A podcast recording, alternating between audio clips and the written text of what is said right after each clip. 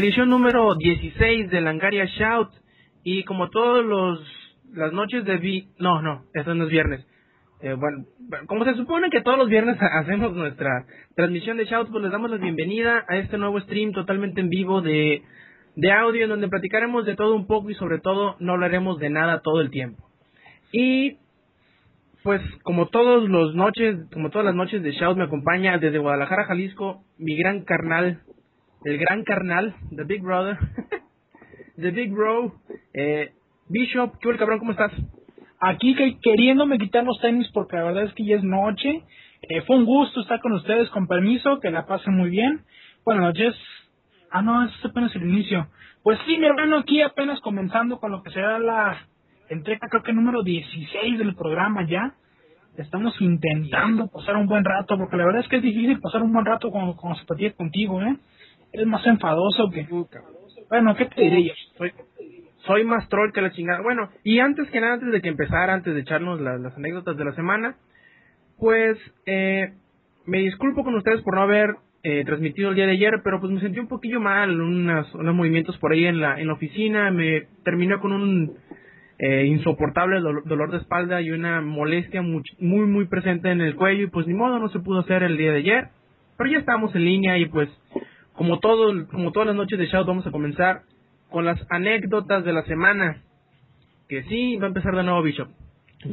A ver, eh, ¿tienes tiempo? Porque es una anécdota bastante larga. Yo creo que de las más largas que tengo, y tengo muchas, eh, digo, si tienes algo que hacer, la cuento, eh, tú dime.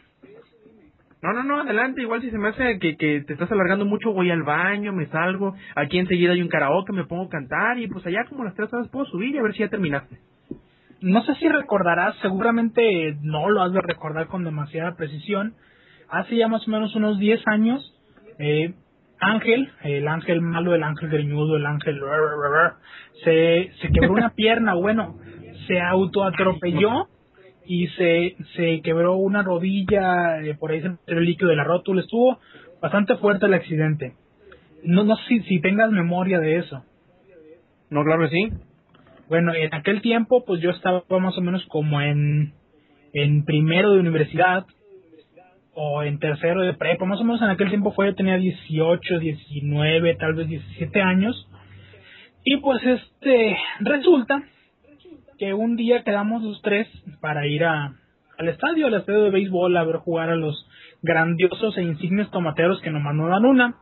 Y pues eh, Ángel, Ángel, el ángel bueno, el otro ángel, eh, conseguía boletos esporádicamente en su trabajo en, en, Megacable. Y pues le dijimos, ¿sabes qué? Pues consíguete dos boletos para numerados y, y compramos otro allá.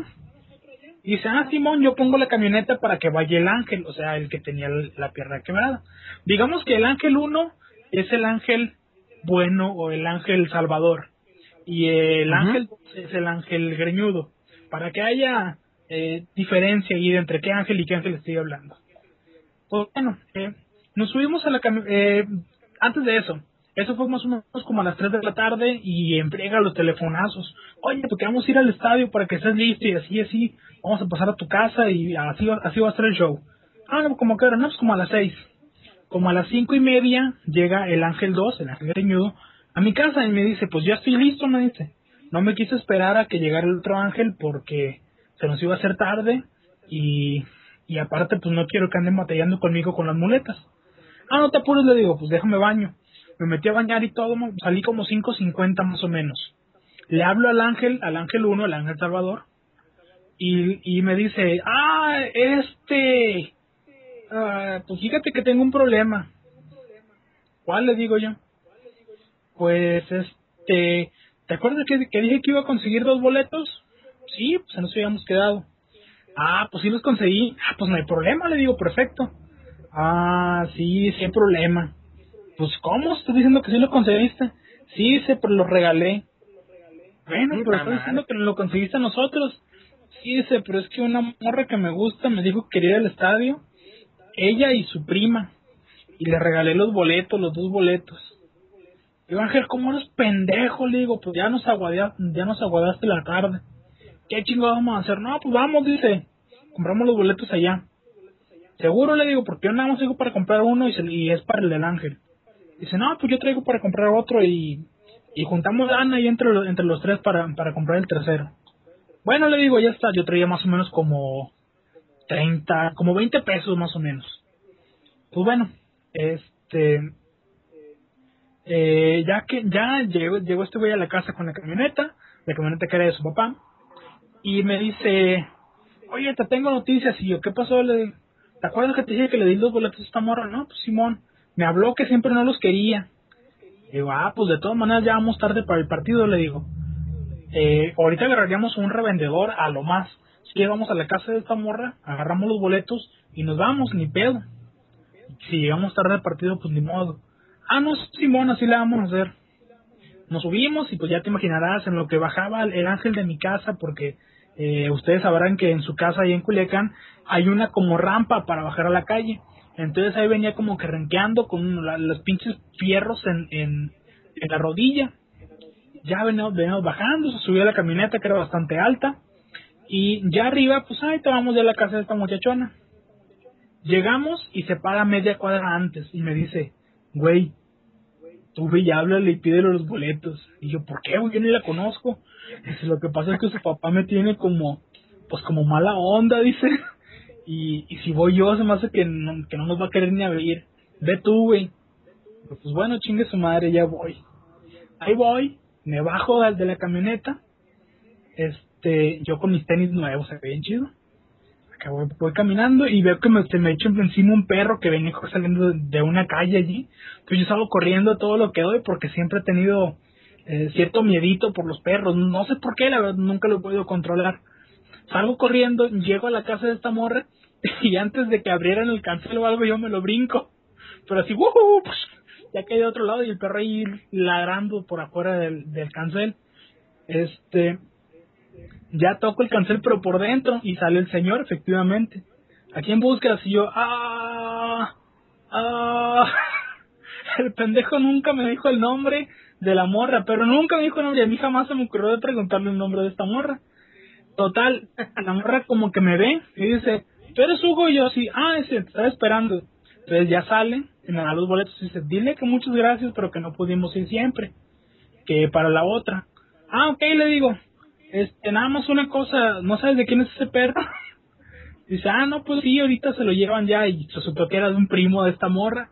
Ya se llevaron el perro y yo ya salí y me subí a la camioneta. Pues el partido comenzaba a las 7 de la noche y en ese rato ya eran las 8, las 8 y fracción más o menos. Pues ya llegamos al estadio como ocho y media más o menos ahí.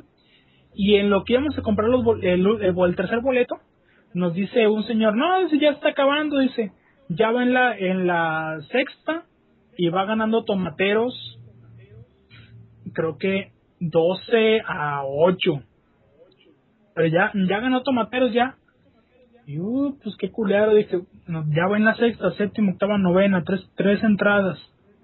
No, la verga, vámonos, le digo a los players, ya no tiene caso entrar. Y así como que dudo, qué culero, pues tanto que tanto pinche esfuerzo que hicimos para no entrar. Ah, pues ya que, güey, pinche partido. Nos salimos. Llegamos a la camioneta y resulta que una de las llantas de la camioneta estaba baja. ¿Por qué? Pues quién sabe, último hora ahí algún cabrón que, que andaba desquacerado no, no, nos la bajó porque nada más estaba baja. Entonces el ángel saca saca de entre las herramientas que traía una bomba para inflar. Pues ahí estamos inflando con la bomba. No mames. Yo creo que no hay manera más difícil de inflar una llanta de un carro que con una puta bomba de mano. Tardamos No más o menos es imposible, ¿no? pues sí pudimos, no no mucho, no nada más a que a que no pegar el ring, pero sí le, le estuvimos dando, dando, dando así por turnos, primero la el ángel, el ángel, el ángel, un chingo, un chingo, un chingo, hasta que se cansaba y luego así sin descansar yo entraba y otra vez le estaba dando yo, le estaba dando yo, le estaba dando yo y luego él así hasta que subió tantito, dijimos bueno con esto llegamos a, una a una gasolinera y le echamos aire y efectivamente eso hicimos en cuanto nos subimos, oye güey en chinga la gasolinera, llegamos le echamos aire así como que ah no, no, no. Nos dolían las pinches manos, pero ya las tenemos acá como engarrotadas. Dice, dice el ángel, bueno, el, el ángel, el ángel greñudo, bueno, ¿y ahora qué hacemos? Ah, pues mira, hay un juego para, para Super que me gustó mucho, le digo yo. Yo lo jugué para, para PlayStation 1 y se me hizo bien chingón. Hay que, hay que ir a rentarlo a la, al multivideo. No sé si, se, si tú te acuerdas, para los que nos escuchan en Culiacán, el multivideo era eh, un local donde rentaban películas y videojuegos que estaba donde ahora está el blockbuster allí eh, oh ya ya. Enfrente del gemelos justamente. El multivideo pues era haz de cuenta blockbuster la misma instalaciones todo todo. No le cambiaron absolutamente nada eh, pero con otro nombre lógicamente no llegamos al multivideo. Lo, lo primero llegamos al videoclub del parque. Pues llegamos nos bajamos de la camioneta. Dice el ángel, yo aquí los espero, dice, porque la neta es que me, es que me duele mucho. Este, me bajé de la camioneta, di dos pasos, porque el ángel me, habló y yo volteo. No recuerdo que me dijo algo así como, ¿qué onda? Eh, güey, espérame, espérame, siempre sí me voy a bajar. Entonces yo doy otro paso y escucho.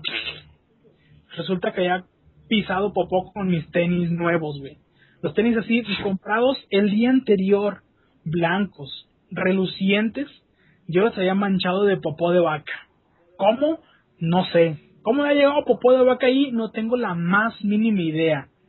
¿Qué ranchero se, se había venido de Villa Satélite hasta, hasta las quintas o donde sea que haya sido la aurora, no me importa? Eh, a dejar popó de vaca ahí no tengo idea.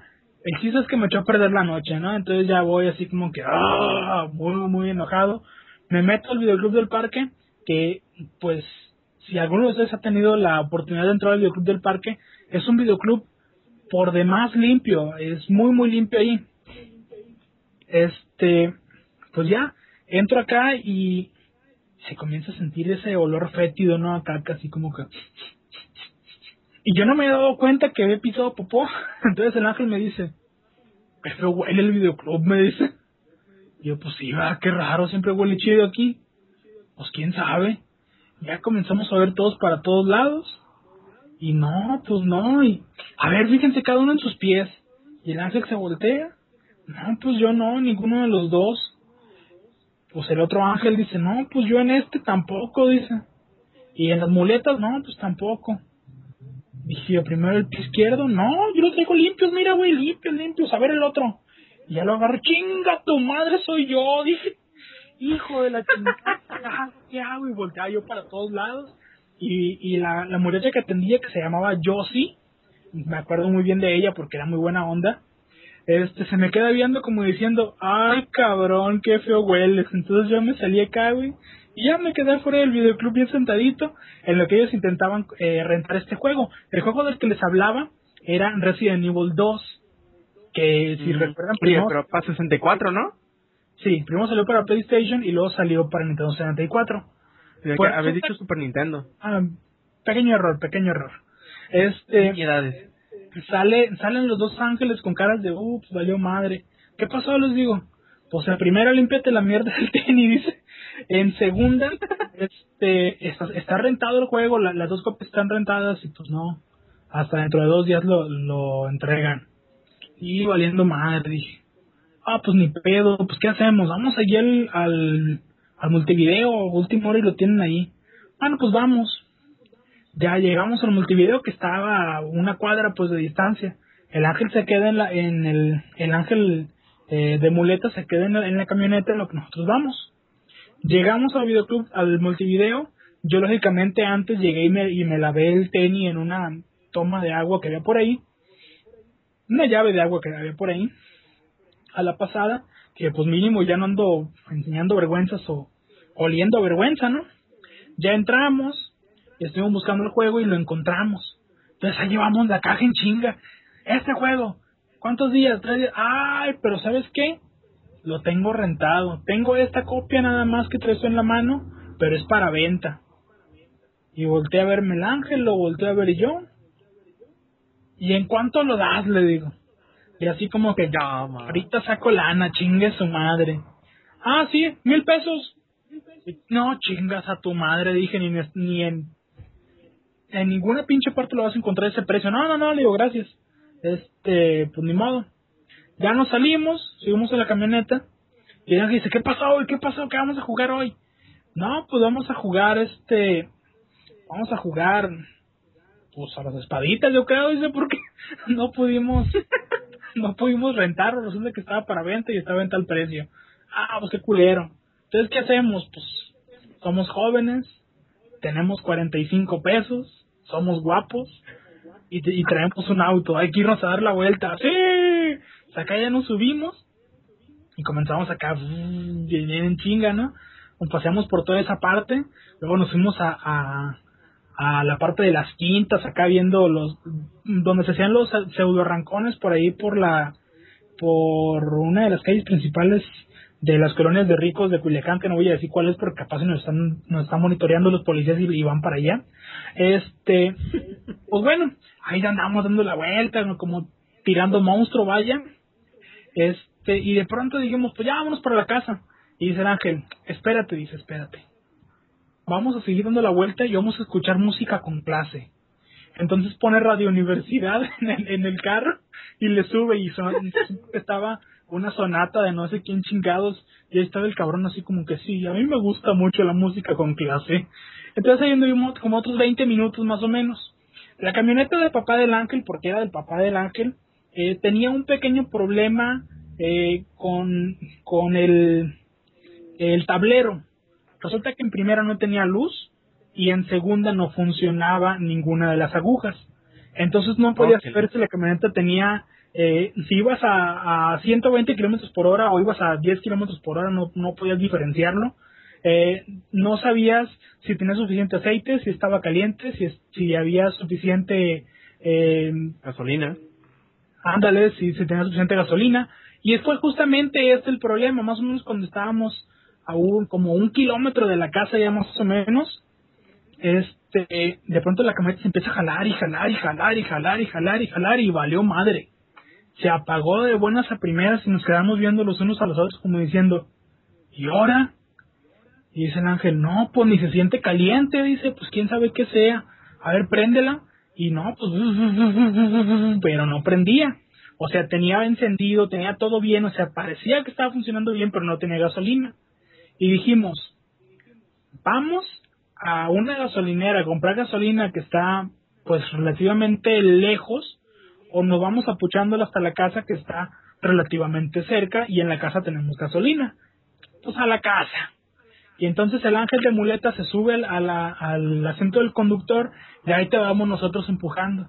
Y empujando y empujando y empujando hasta que por fin, después de como más o menos hora y media, hora, 45 minutos, Llegamos al, por fin a la casa del ángel bueno, estacionamos la camioneta y le echamos gasolina.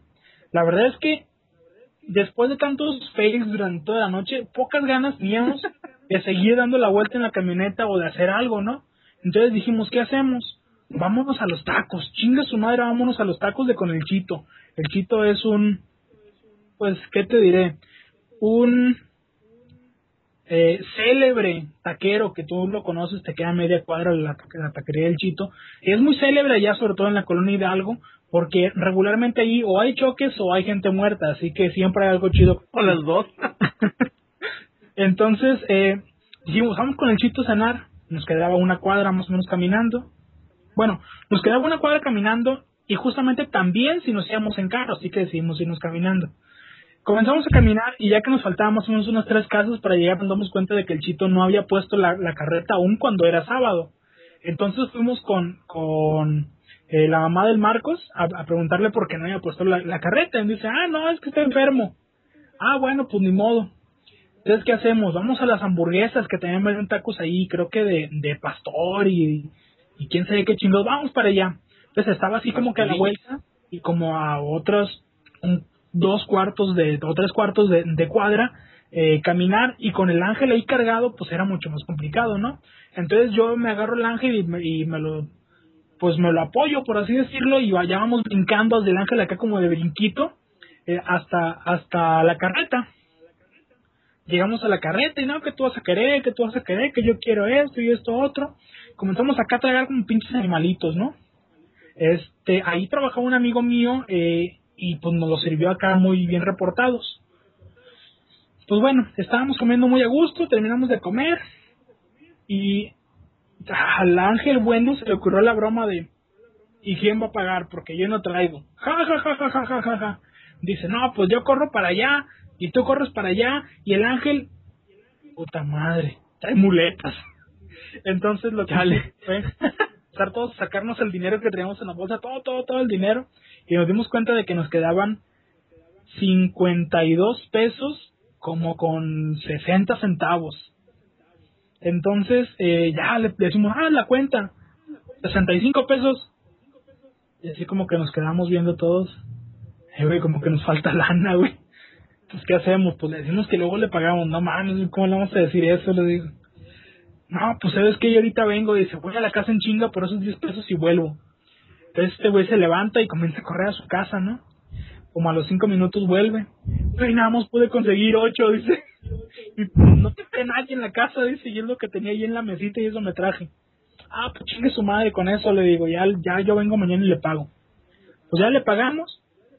Y en eso que estábamos pagando, dice él, lo que sí vi es que mi a mi sobrino le regalaron un emulador de, de Sega, dice. Eh, no era tan tal cual un emulador, sino esos como, como Nintendo piratas que están vendiéndose tanto ahora, que el- usan el mismo sistema operativo, ¿no? De, de Nintendo, pero este era como de, como de Sega. Y dice, lo chido dice es que le regalaron el juego de Altered Best. Para los que no se recuerden, eh, ¿qué es Altered Best? Es uno de los clásicos de, de, de Sega, este, donde traías a un, pues a un chavo, por así decirlo, en la antigua Grecia y tenías que eh, rescatar a una damisela en peligro por medio de unos orbes, por así decirlo, que al tocarlos o comértelos o no sé qué sea con ellos, eh, te convertías en ciertos animales dependiendo del orbe, ¿no? Este, los metían el fufurufo. no tengo idea, güey, olían feo, nada más te puedo decir eso. Eh, este, bueno, al final del día eh, íbamos ya caminando acá otra vez de brinquito hasta la casa del de, del ángel y pues llegando ya a la casa vemos que ya llega eh, precisamente la hermana del ángel a cuyo hijo le habían regalado este emulador de Sega y todos bien emocionados dijimos hay que jugar, hay que jugar. Entonces antes dijimos espérate, primero ponen noticias para ver cómo va este el partido, cómo terminó el partido de los tomateros siempre. Entonces pon- ponen el, el, partido, digo, ponen el resumen de las noticias. Resulta que el partido terminó, ¿recuerdan cómo les había dicho que, que iba? Iba creo que 12-8. 12-8, ¿no? Ah, pues resulta que el partido terminó 19-15 y que las mejores carreras fueron las que se dieron en las últimas 13, en la entrada 12 y en la entrada 13, o sea, se fue extra innings el partido. Fue el mejor partido de toda la temporada de los últimos años y nosotros lo perdimos para ir a pisar mierda, para ir a no encontrar videojuegos y empujar una camioneta durante varias, varias, varias cuadras. Ah, y, Entonces- y para quedarle debiendo al taquero. Y para quedarle bien al taquero, muy importante. Pues bueno, después de este otro gran fail, dijimos, bueno, hoy es el primer partido de la serie, de la serie mundial de béisbol. Hay que ver si ya comenzó. Lo ponemos y efectivamente está ya comenzando. Eran, yo en ese tiempo le iba a los Yankees y estaba comenzando a ir a los Yankees contra los marineros, decían una madre así, no me acuerdo. Pero todas las apuestas estaban a favor de, de los Yankees, que a la postre terminó ganando el campeonato, pero que ese partido a me interesaba mucho porque yo había apostado. Había apostado creo que 50 pesos a favor de, de los Yankees eh, a un pendejo en la escuela. Y eh, ya ahí me interesaba mucho que se ganara, ¿no? Pues resulta que en la primera entrada, el primer bateador, en la primera tanda, en el primer picheo, pega home run contra los Yankees. O sea, pues, comenzamos mal. Pues bueno, dije, chingue su madre, dije, pues si perdimos ya perdimos, ni pedo, dije, 50 bolas menos, para eso chambeo. Entonces dirán que bueno, pues hay que olvidarnos ya de pendejadas, hay que ponernos a jugar al 3DS. ¡Eh, Simón, qué chido, al 3DS! Y, ya, y el ángel, el ángel de muletas agarra el control del, del, del jueguito este, mientras el otro ángel conectaba el, el, el emulador de Sega. Lo está conectando, lo conecta cuando le comienza a salir humo esta chingadera y se chingó. Ese día se lo habían regalado al niño, que se llama Rafa, y ese mismo día lo metimos por la cola.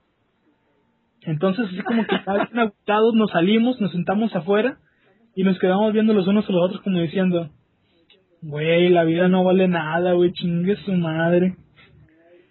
Para variar, estábamos sentados afuera cuando vemos una figura eh, bastante peculiar que se venía pues bamboleando, por así decirlo, por la, por la calle y era el papá del ángel de, de muletas que venía a buscar al ángel porque eh, se le seca muy tarde y no llegaba. Entonces llega y nos comienza a recriminar a nosotros porque estábamos echando a perder a su querubín. Digo, señor que no conocía a su querubín, ¿no? Este, entonces el ángel comienza a decirle que, se calmara y que mejor se iban. Se despidió de nosotros y se fue muy, muy tranquilo con su papá, ¿no? Bueno, ahí como que no tan tranquilo. Eh, yo al final terminé por decir, con permiso, buenas noches, pinche noche de mierda, que vete a la chingada, culero. Me despedí del, del ángel, me despedí de otro ángel y me fui a mi casa. En serio, yo creo que ha sido la peor noche en cuanto a suerte que he pasado en mi vida. Pero definitivamente es de las noches más divertidas que he pasado. Y si pudiera regresar el tiempo, neta que no cambiaría, un, no cambiaría una sola cosa esta es la anécdota, aquí termina la anécdota de, una, de, mis tardes, noches más largas y más estresantes que he tenido, pero a su vez de las más divertidas, ¿eh? Muy buena, ¿eh? Muy buena. no, sí, sí me acuerdo de, de, de, por aquellos tiempos, pero esa anécdota nunca me la habías contado. Ah, que la acabo de inventar toda, güey. Ah, perfecto. Con razón, era demasiadas coincidencias y demasiados face como para ser verdad. No, en serio, todo esto pasó y todo esto suena a demasiado mal karma. La verdad suena a demasiado mal karma, pero pero fue cierto y si si si hacen un poquito de memoria los dos ángeles se van a acordar de todo ese tipo de cosas que nos pasaron y que nos pasaban cada vez que salíamos, ¿eh? O sea, cada vez que salíamos era algo así por el estilo. Hay otra anécdota que ojalá que me recuerdes para contarla la siguiente semana eh, de cómo unos tenis nuevos, otra vez tenis nuevos, se me chingaron en una sola apuesta una vez que fuimos a escalar a los naranjos. Oye, sí me la sé. Y es la, de la chamarra también, ¿no? Esa es junta. No, esa es otra, esa es otra. Uy, cabrón, no, pues bueno, para la otra semana entonces. A otra semana. Bueno, mi anécdota viene en dos partes, pero son bien cortitas ambas, ambas dos. La primera, agradecerle a todos los que me felicitaron el día miércoles por ser mi cumpleaños, muchas gracias en realidad y a todos los que asistieron el día de hoy en la tarde a la carne asada y reta que se hizo aquí en la casa, muchas gracias, la verdad. La pasé muy chingonamente. Sí, chingonamente. Y pues la otra anécdota me pasó a media, a media semana más o menos cuando un sitio de videojuegos que se llama Atomics, pues hace un pequeño eh, evento todos los miércoles en la tarde en donde pues hacen retas en diferentes sistemas y diferentes eh, títulos de videojuego para que todas las personas que puedan entrar o alcancen a entrar pues eh, alcancen a jugar contra los, los, los del staff de, dicha, de dicho sitio. Se me hizo curioso cómo yo llegué temprano a mi casa más o menos como a las 7 de la tarde y pues ya habían terminado estos, estos canales de jugar. Yo me quería meter, estaban eh, jugando Uncharted 2, si mal no recuerdo, y dije, pues le voy a entrar si es que alcanzo a llegar, si no le digo a, mi camarada César Púa que está aquí en mis espaldas, jugando Uncharted precisamente, que le entre les pegue una buena pateada de culo a todos para que aprendan cómo se juega esta madre. Pero da la casualidad de que pues ni él tuvo chance porque estaba haciendo no sé qué chingado, de seguro picándose las nalgas. Y pues yo estaba trabajando y dije, pues ni modo, no se pudo, les voy a, les voy a hacer la sugerencia de si, a ver si pueden hacer el otro el sábado o si consideran hacer una edición el fin de semana, pues. Porque más gente podemos, ¿no? Dije, yo de buena manera, así, nada troll, aunque soy muy troll, pero sin ninguna intención troll, trolera, les, les comenté, oigan chavos, ¿qué onda? Le digo, ¿Qué les parece si algún día de estos que reconsideren o tengan en, cuenta, pues hacer un, un, versus Atomics a fin de semana? No digo, pues, para los que chambeamos en fin de semana, digo, entre semana o algo por el estilo, no podamos. Acto seguido, como los 30 segundos me contestan, no, tres puntos suspensivos. Tenemos vida. A lo que me pregunto, si van a tener un canal de comunicación con la gente tan directa como es Twitter, y si se supone que son un sitio y una comunidad que, que escuchan a su comunidad y toman en cuenta sus ideas, se me hace una manera de lo, de lo más pendeja de, de contestarle a una persona. Pueden decirme, no, de momento no lo tenemos considerado. O sí, me, que me den el avión, lo consideraremos, luego te decimos. Pero decirme de una manera tan mamón y tan pendeja, no, tenemos vida, que no me chinguen, son un pinchecito de videojuegos. Deberían tener mucha más gente para poder hacerlo en una pinche casita de alguno de ellos, hacer una puta reta sin nada más. Es decir, los cabrones meten a jugar por el otro juego, es sábado, es domingo, yo qué sé, es cuando hay más gente se puede, en la tarde, a la hora de la comida, en la noche, a la hora que quieran. Pero que no mames con una pinche eh, respuesta así. Yo les dije, ah, bueno, está bien. Otra respuesta que les di, les dije. Y aparte, gracias por mandarme a la verga de una manera tan, tan, pues, eh, bonita, les dije. Ya no me contestaron, yo espero que no me van a contestar y esto me dará pie a trolearlo lo más que pueda a sus posts eh, con títulos a veces medio pendejos que se note que no sé ni de qué verga están hablando. Muy probablemente me bloqueen. Pero valdrá la pena, no sé, valdrá la pena. Y mira, nada más no quiero hacer leña del árbol caído, ¿no? Pero Atomics siempre se ha caracterizado por ser así, por no, no ponerse en el, en el lado del fanboy, por no ver las cosas desde otro, pues otro, otra perspectiva, ¿no? Ser un poquito más comprensivos de quién es el que, el que te está leyendo o quién es el que está recibiendo tu mensaje. El problema es que eh, haces ese tipo de, de cosas y la gente sigue comprando sus productos y han visto todo ese tipo de cosas y la verdad es que, al menos a mí en lo personal, la gente de Atomics, y yo te lo dije cuando fuimos al EGS la última vez, me cae muy mal. Yo, yo tuve broncas en aquel... Ah, precisamente, en, en esa edición donde tú y yo fuimos al EGS, tuvimos bronca, creo que era con Akira, me parece, porque se nos quiso, se nos quiso meter a una a una eh, entrevista por delante de nosotros cuando él ni siquiera había hecho cita y ni siquiera estaba en el evento y dijo, ay, yo soy de Atomics y yo entro primero. Entonces ya fue cuando yo no, le... No, fue Renzo y sí estaba, güey, como que se quisieron meter antes que nosotros. Sí, sí, sí, sí, eh, Porque estaban como tres, tres lugares después de nosotros. Fuimos los primeritos, nosotros creo en, apartar cita, pero ya había como dos adelante de nosotros. Y se nos quisieron meter y no, no los dejamos, precisamente. Sí, que fue que hablamos con ellos y le dijimos que no mamara, que se hiciera un lado. Sí, ese tipo de, de actitudes es lo que dices tú, güey, algo está mal contigo. Es cierto, estás en un sitio que, que han hecho a base de esfuerzo, que han hecho a base de mucho trabajo, se les respeta, que han trabajado mucho durante los últimos años, pero eso no, no nos permiten, eh, no, no les permite comportarse de la manera que lo hacen, sobre todo con la gente que les da de comer. A mí, a mí es lo que se me hace más, más detestable de, su actitud, que están dejando de lado eh, esa calidad de ser humano que debe tener la gente para realmente triunfar en la vida. ¿eh? Pero pues sí, digo, no, no es que me haya dolido ni nada por el estilo, sino que en realidad se me hizo, eh, no nada más cortante como dicen acá en la caja de chat, sino que se me hizo demasiado, eh, no, en realidad no sé cómo decirlo, como que tienen demasiadas soberbias, en realidad no sé, pero se me hizo de más incorrecta la forma de, de, de, contestar. Digo, pudieron haberme dado el avión o haberme dicho de otra manera, pero esa respuesta no se me hace para nada este, correcta, menos para hacer el canal oficial de, de Twitter de ellos, que era la, cuenta de Atomics, arroba Atomics, en donde pues, si así le contestan a todos sus, sus seguidores, todas las sugerencias que le hacen de buena fe, en no sé cómo chingado la gente lo sigue escuchando, lo sigue leyendo, le sigue haciendo caso. La verdad no vale la pena de esa manera. Pues sí, eh, ojalá y que y que nos escucharan, dudo mucho que nos escucharan, ¿no? Este, pero si nos escuchan, no tenemos nada directo contra ustedes, pero podemos tenerlo, ¿eh, putos? Así que, eh, no, es broma, es broma. Eh, les respetamos su trabajo, se lo respetamos, pero también pedimos que tengan consideración eh, con la forma en que tratan sobre todo a la gente, porque eso es por su bien, es bien de, de ellos. Si tratas bien a tu gente, lógicamente vas a tener mejor aceptación.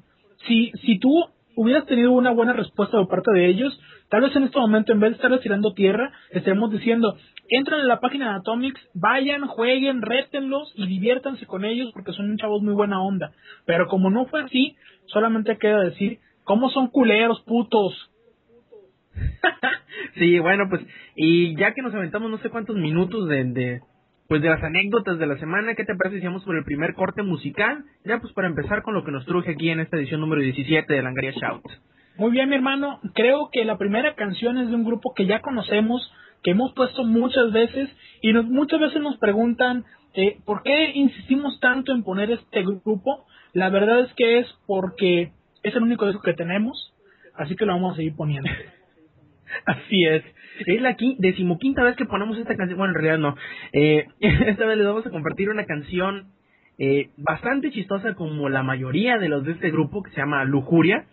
Eh, es el noveno corte del primer disco que tuvieron que se llama Cuentos para Mayores, eh, pues en donde, bueno, el título es el homólogo al, álbum, es Cuentos para Mayores también. Está bastante, bastante chistoso, ya verán, porque pónganle atención a la, a la, a la letra que de seguro les sacará más de alguna sonrisa. Y pues con ustedes se queda eh, Lujuria interpretando Cuento para Mayores.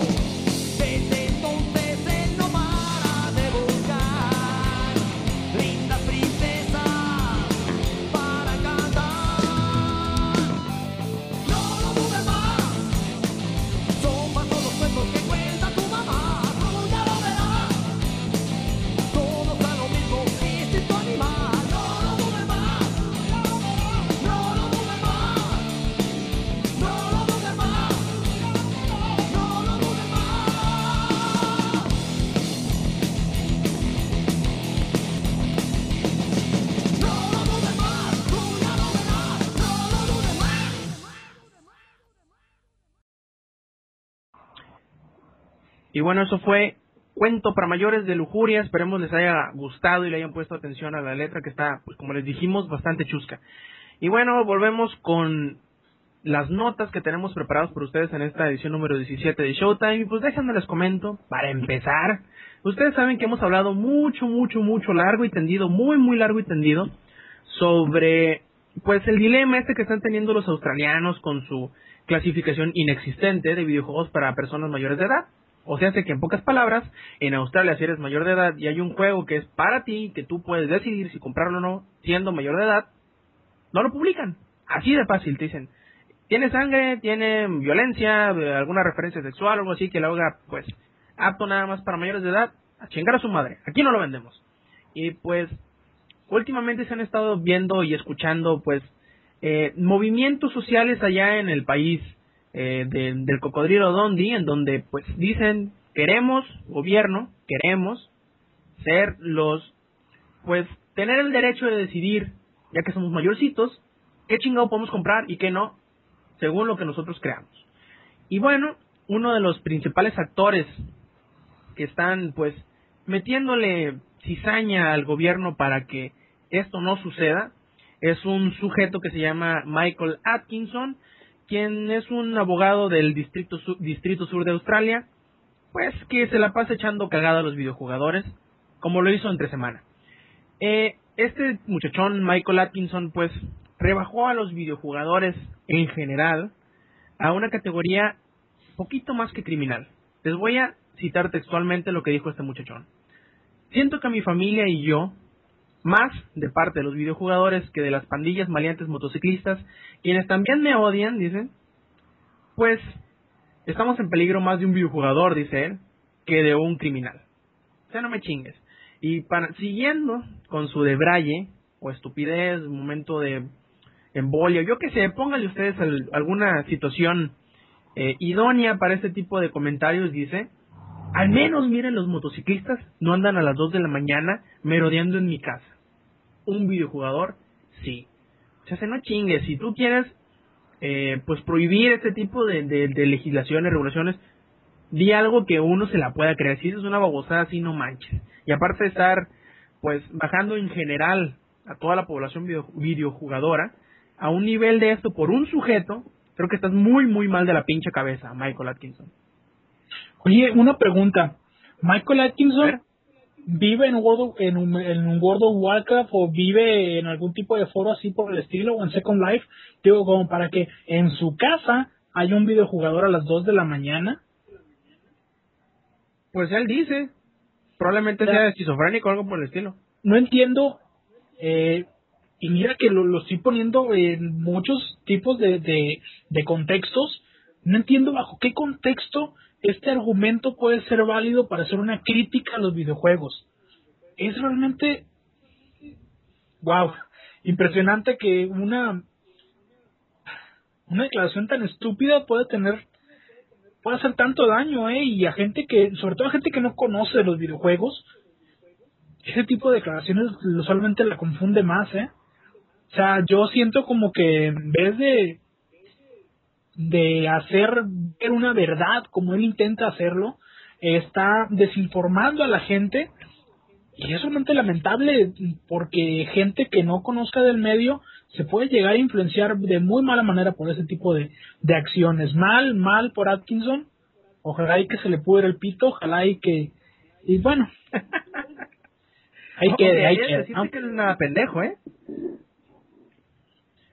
Porque pues precisamente es lo que él quiere, satanizar a, las personas estas, a los videojugadores, a nosotros, pero no necesariamente a nosotros, pero más que nada lo que quiere es infundir el miedo en la población y probablemente en el juzgado. Yo no, en realidad no sé qué mecanismos utilizan allá en Australia para llegar a este tipo de, eh, de convenciones legislativas para decir, no, pues no vamos a ponerle su, su pinche clasificacióncita culera de los videojugadores, para videojugadores mayores y se chingan, ¿no? O sea, en realidad no sé cómo le hacen, cuáles sean las, pues, cómo llegan a esa decisión, pero muy probablemente lo hacen en ese sentido.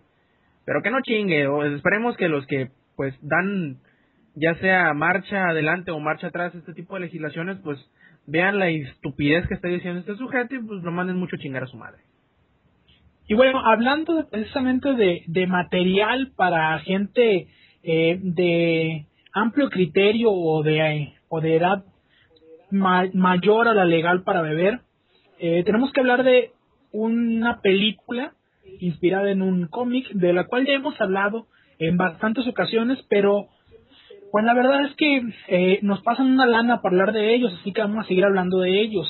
No, es cierto, no nos pasan dinero, ¿no? Pero eh, como dan material y dan material muy interesante, sí sería bueno que siguiéramos con el tema. Estamos hablando precisamente de Kikas, eh, escrito por Mark Miller, dibujado creo que por John Romita Jr eh, que ahora tiene su su pues su, traslación al, al, su traslado al, al celuloide y que esta semana toda esta semana de que pues terminó hoy eh, sábado 20 bueno ya domingo 21 eh, nos estuvo bombardeando, verdaderamente bombardeando con material y material y material de chicas de la película, de los sketches, del arte alternativo, del arte para la película, de, de tomas inéditas, con red bands, con trailers, con más trailers, con más red bands. Yo noté en la semana tres red bands diferentes que no son más que un trailer, pero más como para adultos, o sea, con contenido más fuerte. Y de tres trailers, dos de ellos ya conocidos y uno nuevo, que no muestran en realidad nada nuevo. Solamente pusieron las escenas que ya se habían visto en diferente acomodo. Y eh, sketchbooks, arte alternativo, eh, arte conceptual, y algunas viñetas por ahí de, comparación entre el resultado final de celuloide y el resultado inicial en, los tebeos. Eh, creo que pinta muy bien. Yo había dicho ya en algún momento la semana pasada, justamente la semana pasada, que los trailers que, que habían montado estaban faltos de sangre, que yo veía espadazos y golpes y amputaciones y no veía sangre. Pero es porque estos eran las versiones eh, como para por así decirlo, de distribución internacional que estaban más controladas. Pero cuando ya sacan los, los Red Band, pues es más como sin censura, digamos. Y ahí hay muchísima sangre y se ve eh, que puede llegar muy lejos este este concepto así con más pues cómo decirlo más impacto mediático y muy muy apegado a lo que fue el cómic eh, los ocho números del cómic en serio, si tienen tiempo, si tienen ganas, investiguen un poquito del tema porque está muy, muy, muy, muy, muy, muy chida. Tanto la actuación de ellos como la historia. No les quiero dar spoilers sobre la historia, nada más les puedo decir que atentos con las sorpresas porque está muy, muy interesante. Kikas eh, estaría, yo creo que ya más o menos el mes entrante, el trante, en marzo, en Estados Unidos estrenándose. Por lo tanto, no, no estoy seguro si el, el estreno será internacional que imagino yo que sí, o bien habrá que esperar algunos, algunas semanas más para verla en América Latina. Quisiera pensar que va a ser eh, al mismo tiempo, y si es así, pues ya estamos a punto de ver uno de los conceptos más revolucionarios y divertidos en cuanto a cine de superhéroes. Este es mi comentario sobre Kikas. Hoy puedo decir que Kikas lo veo hasta en la sopa, pero curiosamente, mientras más lo veo, más ganas me dan de ver la película. Sí, oye, y me ha pasado mucho esta semana y la anterior de que lo que hablamos, por ejemplo, aquí en Shout o en, Showtime, decimos algo de que decimos, no, pues mira, es que en realidad acá y allá nos quejamos de algo y a los dos, tres días llegan y ¡pam! nos dan un pinche patán en el culo nos dicen, ah, pendejo. Eh, es así, ya sea, como por ejemplo contigo, ¿no? Que decíamos, no, pues no hay sangre, ¡pam! Llega la semana que entra, aquí tienes tu pinche sangre. Y pues algunos temas que hemos hablado en Langaria Shout, que probablemente grabamos mañana, pues también vamos a ver este tipo de de respuesta que nos dan prácticamente lo que hablamos unos días antes y pues me hace interesante. Yo creo que deberíamos de hablar más de estas cosas para ver si pues resultan ah, a final de cuentas como nosotros lo pensamos o no. Tú sabes cómo anda el karma ahorita con nosotros. Bueno, de karma no me hables porque acuérdate de lo que acabamos de hablar ahorita de, en la en la anécdota de la semana. A mí el karma nunca me ha querido, ¿eh? ni karma ni Carmen. No, Carmen no, Carmen a mí me quiere porque soy amigo amigo de su, de su esposo, ¿no? Pero pero nada más. Un saludo a Carmen, la esposa del enano. a ver, pues. Y bueno, a ver, déjame ver qué otra cosa te traigo. Tú, tú has jugado mucho de seguro ahorita. Ahorita debes de estar jugando Left 4 Dead. De seguro. Sé que eres gran fan de todo esto, lo que son los pues los juegos de zombies, tú sabes, y casi todo lo que tenga que ver con zombies, con gente muerta, o con necrofilia, digo, con los muertos vivientes y todo eso. Y pues bien sabrás que los desarrolladores de este juego son Valve, que si hacemos un poquito de recuento, pues también son los desarrolladores de Half-Life, de Team Fortress, de... Mm, ¿Qué otro juego? Déjame me recuerdo. Bueno, para ponerte esos para empezar. Half-Life, Left 4 Dead, Team Fortress. Son tres eh, shooters bastante importantes en la industria, pero ha, ha habido una cosa muy chistosa con, con Valve. Prácticamente han estado eh, ausentes todo lo que ha sido esta generación en la plataforma de PlayStation 3. Sí, sí salió The Orange Box, sí salió um, Half-Life en alguna ocasión, pero estos juegos que fueron porteados para PlayStation 3 fueron manejados por una eh, por un estudio interno de Electronic Arts que fue quien los publicó y en realidad los ports son bastante feitos. Bueno, hace poquito, eh, durante el preview que hizo la revista Edge de Left 4 Dead 2 The Passing, que es uno de los DLCs que se van a sacar para este juego, pues hizo un comentario eh, bastante interesante, un muchacho que se llama Chet Fel Felisek, perdón. A ver, otra vez. En donde, en donde, pues, él es un escritor de ahí de Valve y dice, bueno, ustedes saben, antes de hacer cualquier cosa en el PlayStation 3, pues debemos darle un poquito de soporte, ¿no? Desarrollar las herramientas adecuadamente, pues para que utilicen eh, el hardware adecuadamente, ¿no? Y viéndolo de esta manera, dice, estoy seguro que en algún momento haremos algo para el PlayStation 3. Bueno, yo creo que es una ventaja, ¿no? Que el PlayStation 3 vaya a tener, como dice Sony, eh, unos 10 años de soporte y que pues esos más o menos 30 millones de consolas que hay en el mercado le sirvan un poquito de incentivo a Valve pues para echarse un clavado en el PlayStation 3 y poner a esos, no te diré que 30, ponle 5 millones de poseedores de PlayStation 3 que estén más que dispuestos a comprar alguno de sus títulos, ya sea Half-Life Episodio 3, Half-Life 2 Episodio 3, o pues Left 4 Dead 1 o 2 o 3 o cualquier otro producto que vayan a sacar en, en, en un futuro que, para ser sincero, todos los juegos que son de Valve son de muy muy buena calidad. Y saber que en algún momento, que esperemos que sea en esta pues generación, vayan a sacar algo para PlayStation 3 es muy alentador, más si siguen el ejemplo de estos muchachos de BioWare, que tampoco desarrollaban nada para PlayStation 3 y con eh, Dragon Age Origins se echaron un clavado y dicen que están más, muchísimo más que contentos de haberse, pues, animado, ¿no? A sacar esto. Pues mira qué bueno, qué bueno. Mientras más desarrolladores haya para PlayStation, más crecerá el, sistema. Yo recuerdo cuando comenzó PlayStation, eh, llegó tarde a la, la pelea de las consolas y yo les decía, es cuestión de tiempo, PlayStation va a crecer mediante más desarrolladores haya.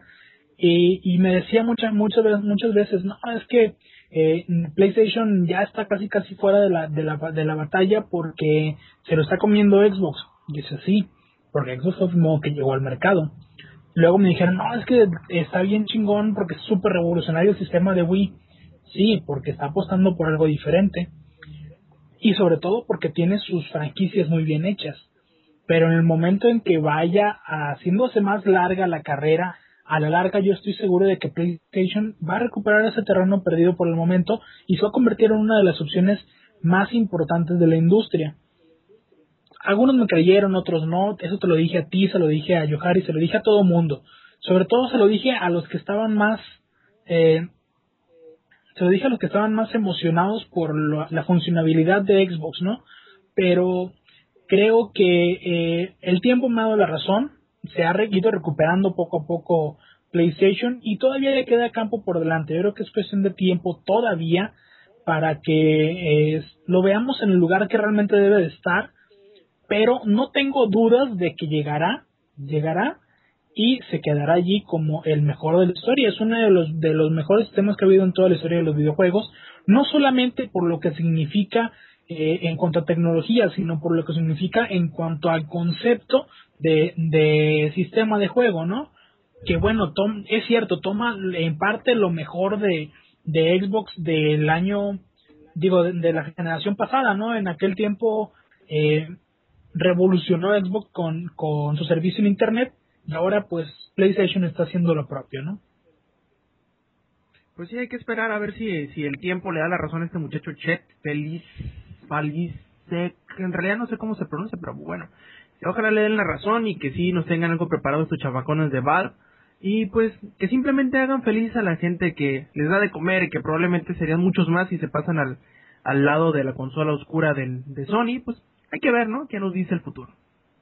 Bueno, ¿y qué te parece, mi hermano, si nos vamos al siguiente corto musical eh, de este esta emisión número 16, creo, del de Langaria Shout?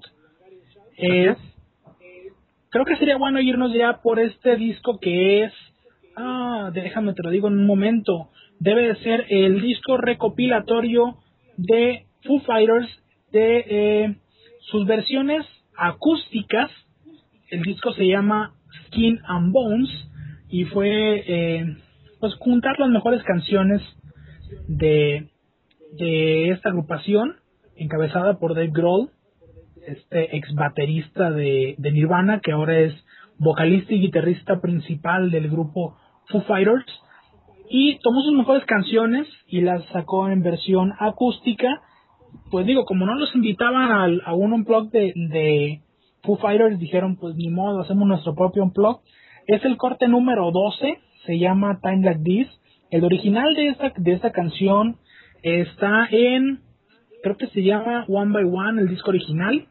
Esta es el corte número 12 de Skin and Bones, Time Like This, y es la versión acústica.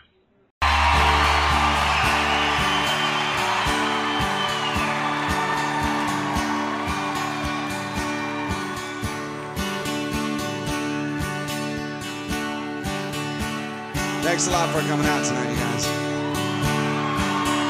I, I'm a one-way motorway.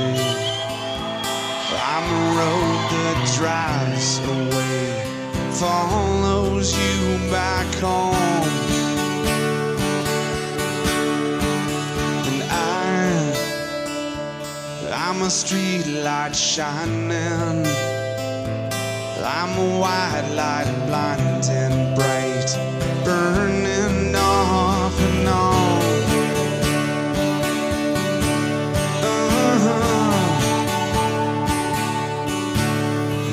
times like these, you learn to live.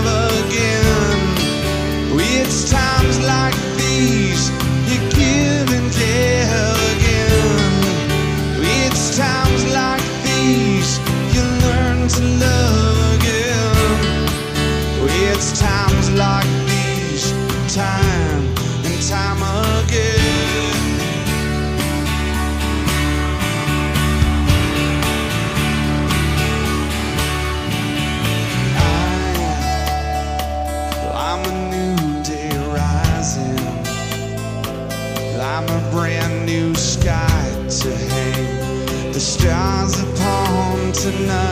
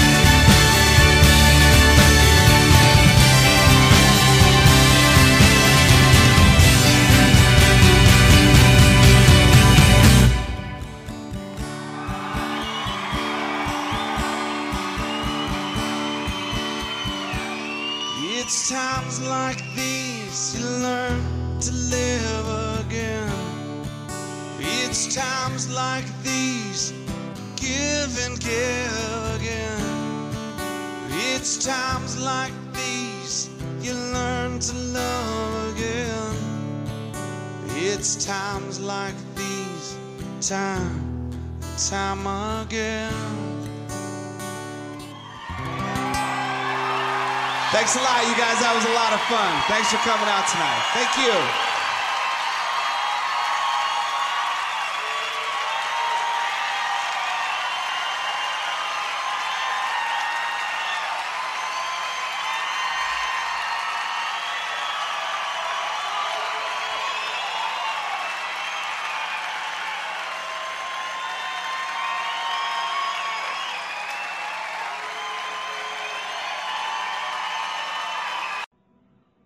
Y bueno, eso fue Times Like This de Foo Fighters. Y a ver, ¿qué nos traes, Bishop, antes de que comience yo a decir más estupideces de videojuegos? Traigo una hueva acumulada como de 10 días, vi más o menos. No, eh, las recomendaciones, les quería hacer algunas recomendaciones de qué ver, eh, por, porque fue lo que vi yo en la semana, mejor dicho, eh, y más o menos hacer una pequeña reseña de lo que estuvimos viendo. Me tocó ver bastante, bastantes películas es- esta semana, eh, pero creo que tres de ellas son de las que voy a hablar más específicamente en esta ocasión. La primera que vimos, eh, creo que fue por ahí del domingo o el lunes, fue la de 500 días de verano, 500 Days of Summer, del director Mac Webb. Mac Webb, como recordarán, o no sé si lo recuerdan, yo sí lo recuerdo, eh, va a ser el director de la del reboot, por así decirlo, de, de Spider-Man. Y ahí me interesaba ver esta película por ver cómo maneja los tiempos y los personajes este, este director eh, gringo. Eh, me llevé una buena, una buena impresión. No tenía ninguna expectativa con esta película que trata sobre los 500 días que vive un hombre enamorado de una mujer de nombre Summer. Eh, y está interesante, está divertida, tiene, tiene sus puntos, es una comedia romántica al más puro estilo gringo, como todas las que hemos visto en los últimos años. No inventa nada nuevo, pero debo decir que el manejo de las tomas y el manejo de los tiempos de web me pareció muy bueno, me pareció interesante, eh, pero no sé, no sé si esté como para como para darle una franquicia tan importante como Spider-Man. ¿eh? Definitivamente, 500 Days of Summer es una película dominguerona si de verdad no tienes nada que ver o nada que hacer. Eh, la historia está X eh, y el personaje principal es un chavo que se la lleva sufriendo toda la película por el amor de esta chica. Tiene sus momentos, sus par de chistes buenos y el personaje de Summer me parece ya un lugar común en ese tipo de películas. Si viste aquella película de Vicky Cristina Barcelona, eh, recordarás seguramente que uno de los personajes, el de Penélope Cruz, es acá medio raro, acá como medio pinche loco. Pues es el mismo personaje de Sommer, ¿eh? Cuenta que es el mismo, nada más le cambiaron de nombre. Y este, ese tipo de personalidad, así como que entre loco, desenfadado, me vale camote lo que otra gente piense, me importo yo y me vale madre lo demás, se ha visto muchas veces en, otros proyectos y a mí en lo personal me cansa, es un, es un tipo de personalidad que me cansa y hasta me, llega a molestar en, en algún instante de la película. No es una película que recomiende ampliamente porque eh, me parece incongruente en algunas partes de la historia y muy, muy floja. En ese aspecto creo que Mark Webb debió manejarla de una mejor manera y me, me genera muchas dudas de qué podrá hacer con este el arácnido en su momento, ¿no? Otra de las películas que vimos, eh, antier me parece que la terminamos de ver, no, ayer la terminamos de ver, antier la comenzamos a ver, fue eh, The Invention of Lying, la invención de las mentiras, por así decirlo, con eh, Ricky Gervais y Jennifer Garner. Eh, es una comedia diferente, es una comedia muy al estilo de la comedia inglesa. Eh, es rápida en algunos momentos cuando debe de hacerlo y es lenta donde debe de hacerlo. O sea, pues sabe dosificar cuándo ir rápido y cuándo ir lento. Eh, la película en un plot así muy por encimita habla sobre eh, un mundo utópico donde la gente no sabe mentir, no tiene como desarrollada esa parte del cerebro donde eh, se alojan las mentiras o se, o se desarrollan las mentiras, ¿no? Entonces, el humor negro, eh, el humor negro que maneja esta cinta, justamente hace eso, eh, eh, el ver hasta dónde el mundo funcionaría y cómo funcionaría si todos se vieran eh, obligados a decir la verdad. Por ejemplo, la primera escena de la película es cuando el, el personaje principal, que se llama creo que Marco algo así por el estilo, llega con, con la actriz principal, o sea, cuando llega Rick al departamento de, Jennifer y le dice, este, sé que estás muy fuera de mi liga, dice, y aunque, aunque sé que no puedo hacer nada contigo, quiero salir contigo porque quiero intentar eh, convencerte de que valgo la pena.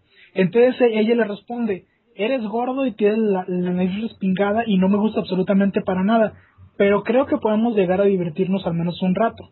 Dice, y a propósito, no voy a tener sexo contigo esta noche. Ah, y disculpa si no te abría rápido la puerta, dice, pero me estaba masturbando mientras me estaba cambiando. Entonces, me, me parece curioso, me parece curioso cómo, cómo esta verdad que en nuestro mundo puede llegar a parecer hasta ofensiva y fuera de, de la realidad, dices, ah, cabrón, qué pedo. Pero es que si lo ves, solamente está diciendo la verdad. No se está escudando, no está siendo cínica porque en realidad el cinismo no existe. Solamente está diciendo la verdad y nada más que la verdad.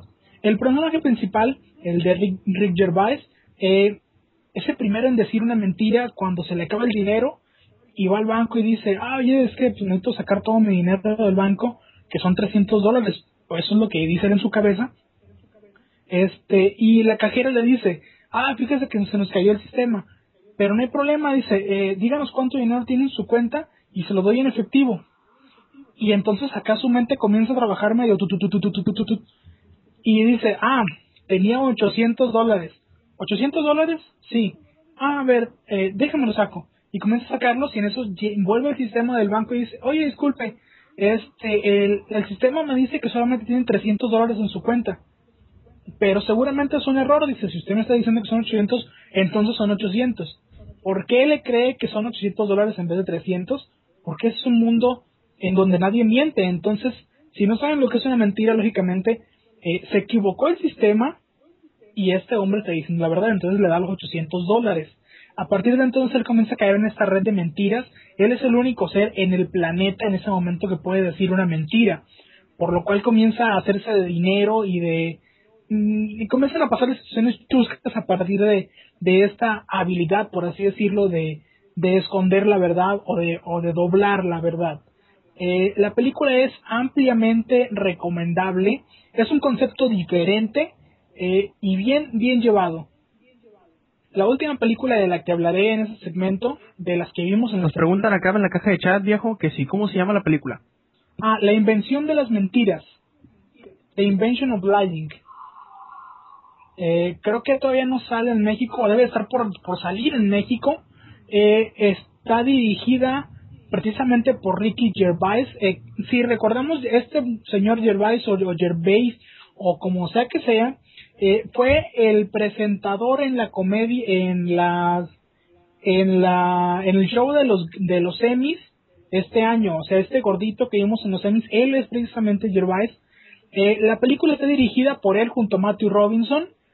Fue escrita, eh, para variar, por también por Ricky Gervais y Matthew Robinson y eh, se lanzó el 2 de octubre de 2009 en Estados Unidos y en la Gran Bretaña. No sé la fecha eh, de lanzamiento en México, ¿no? Eh, seguramente debe ser más o menos por ahí de marzo de este año o finales de este mes. Así que estén muy atentos a la cartelera. Hay, hay sorpresas, la película los va a sorprender gratamente en algunas partes. Y bueno, eh, parte de los actores que están, ya hemos comentado de Gervais, está Jennifer Garner, está John, Jonah Hill, Jonah Hill que es esta, de esta nueva camada de, de cómicos estadounidenses con ese toque especial muy, muy, muy específico, tipo Seth Rogen, tipo Michael Cera, así este tipo de humor rápido que es, eh, vaya, por algunos muy tolerado, por otros no tanto, ¿no? Está Louis C.K. en el papel de Greg, está Jennifer Tam, Je- eh, Jeffrey Tambor, está, bueno, así de la gente conocida, creo que sería Rob Lowe en el papel de Brad Kessler.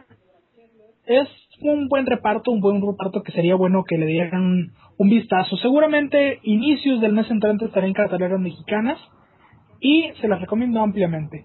La tercera película de la que vamos a hablar es no es una película nueva, definitivamente no es una película nueva, es una película que se estrenó por ahí de noviembre del año pasado o diciembre del año pasado. Eh, no sé cómo se llamó en México y la verdad es que me importa muy poco. En Estados Unidos se llamó All Dogs. Es protagonizada por John Travolta y Robin Williams. Es una comedia, pues una comedia, pues muy al estilo de Walt Disney, porque es una película de Disney, ¿no? En donde a Robin Williams de pronto le entregan a dos hijos que no conocía eh, y deja de vivir su vida de soltero o, solterón, mejor dicho, para comenzar a cuidar a estos dos niños durante dos semanas en las cuales su mamá no, no podrá cuidarlos por, por salva la razón, ¿no?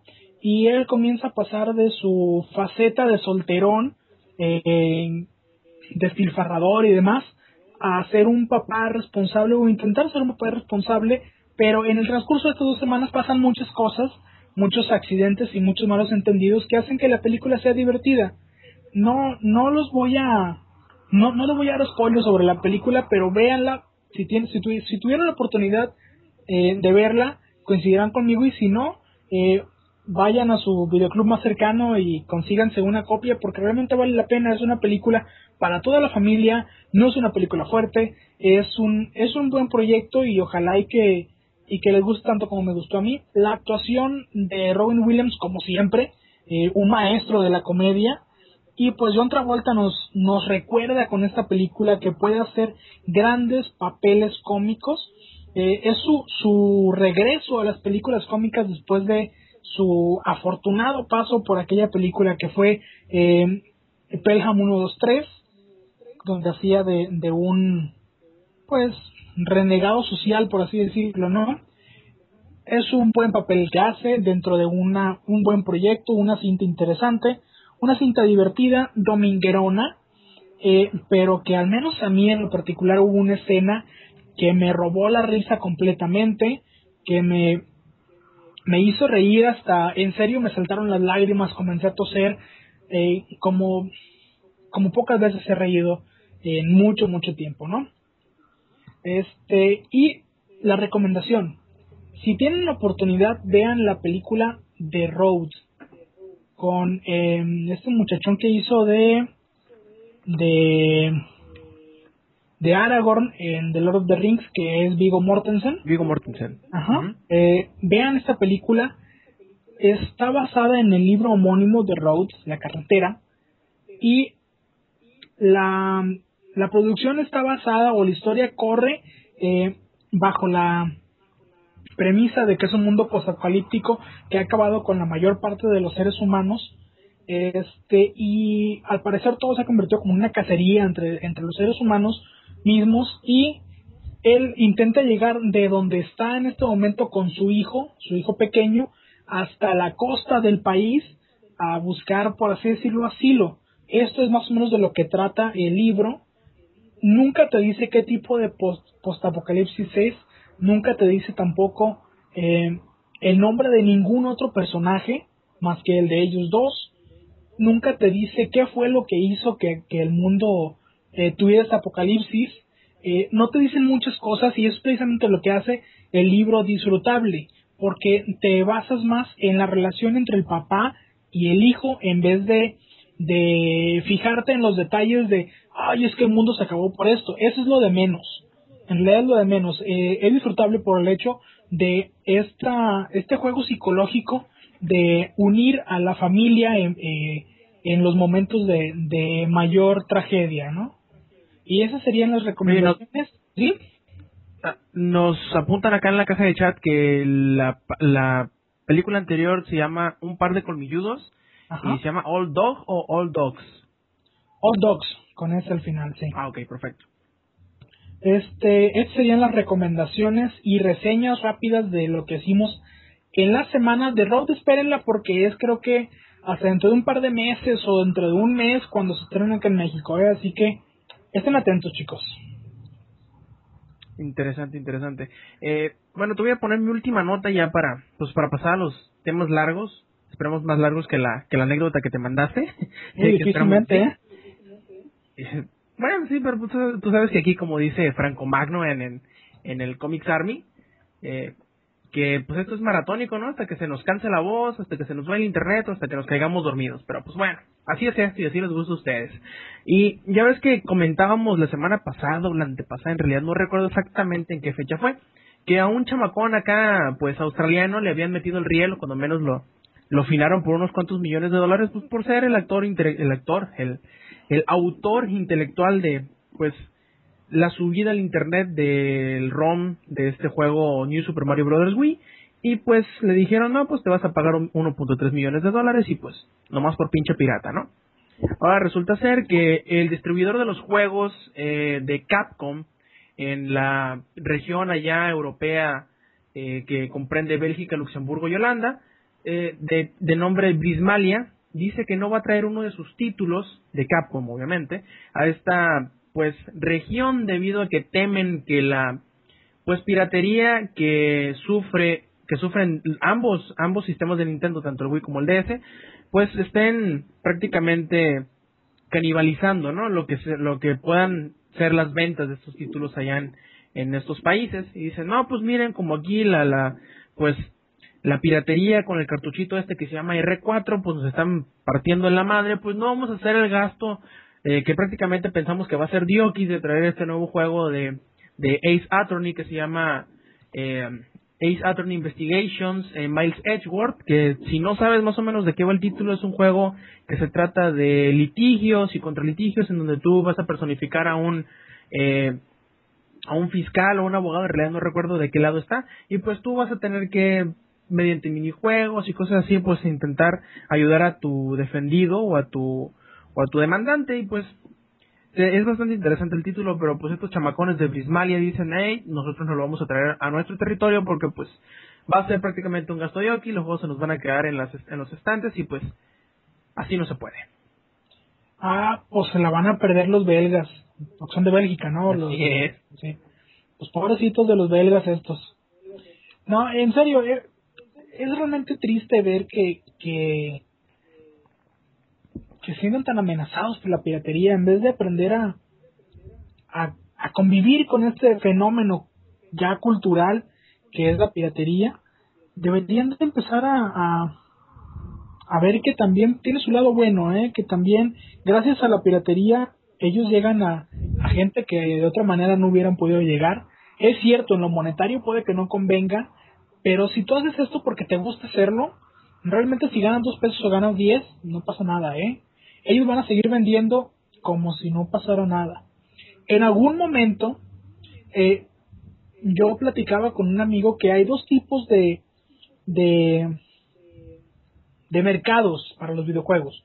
Uno, el videojugador que te compra todo nuevecito, que te compra todo eh, original y que te compra todo eh, con el sello de, de, fábrica original. ¿Por qué? Porque es el jugador coleccionista y otro que es el videojugador casual que lo baja nada más por divertirse o porque realmente no le importa comprar el juego nuevo.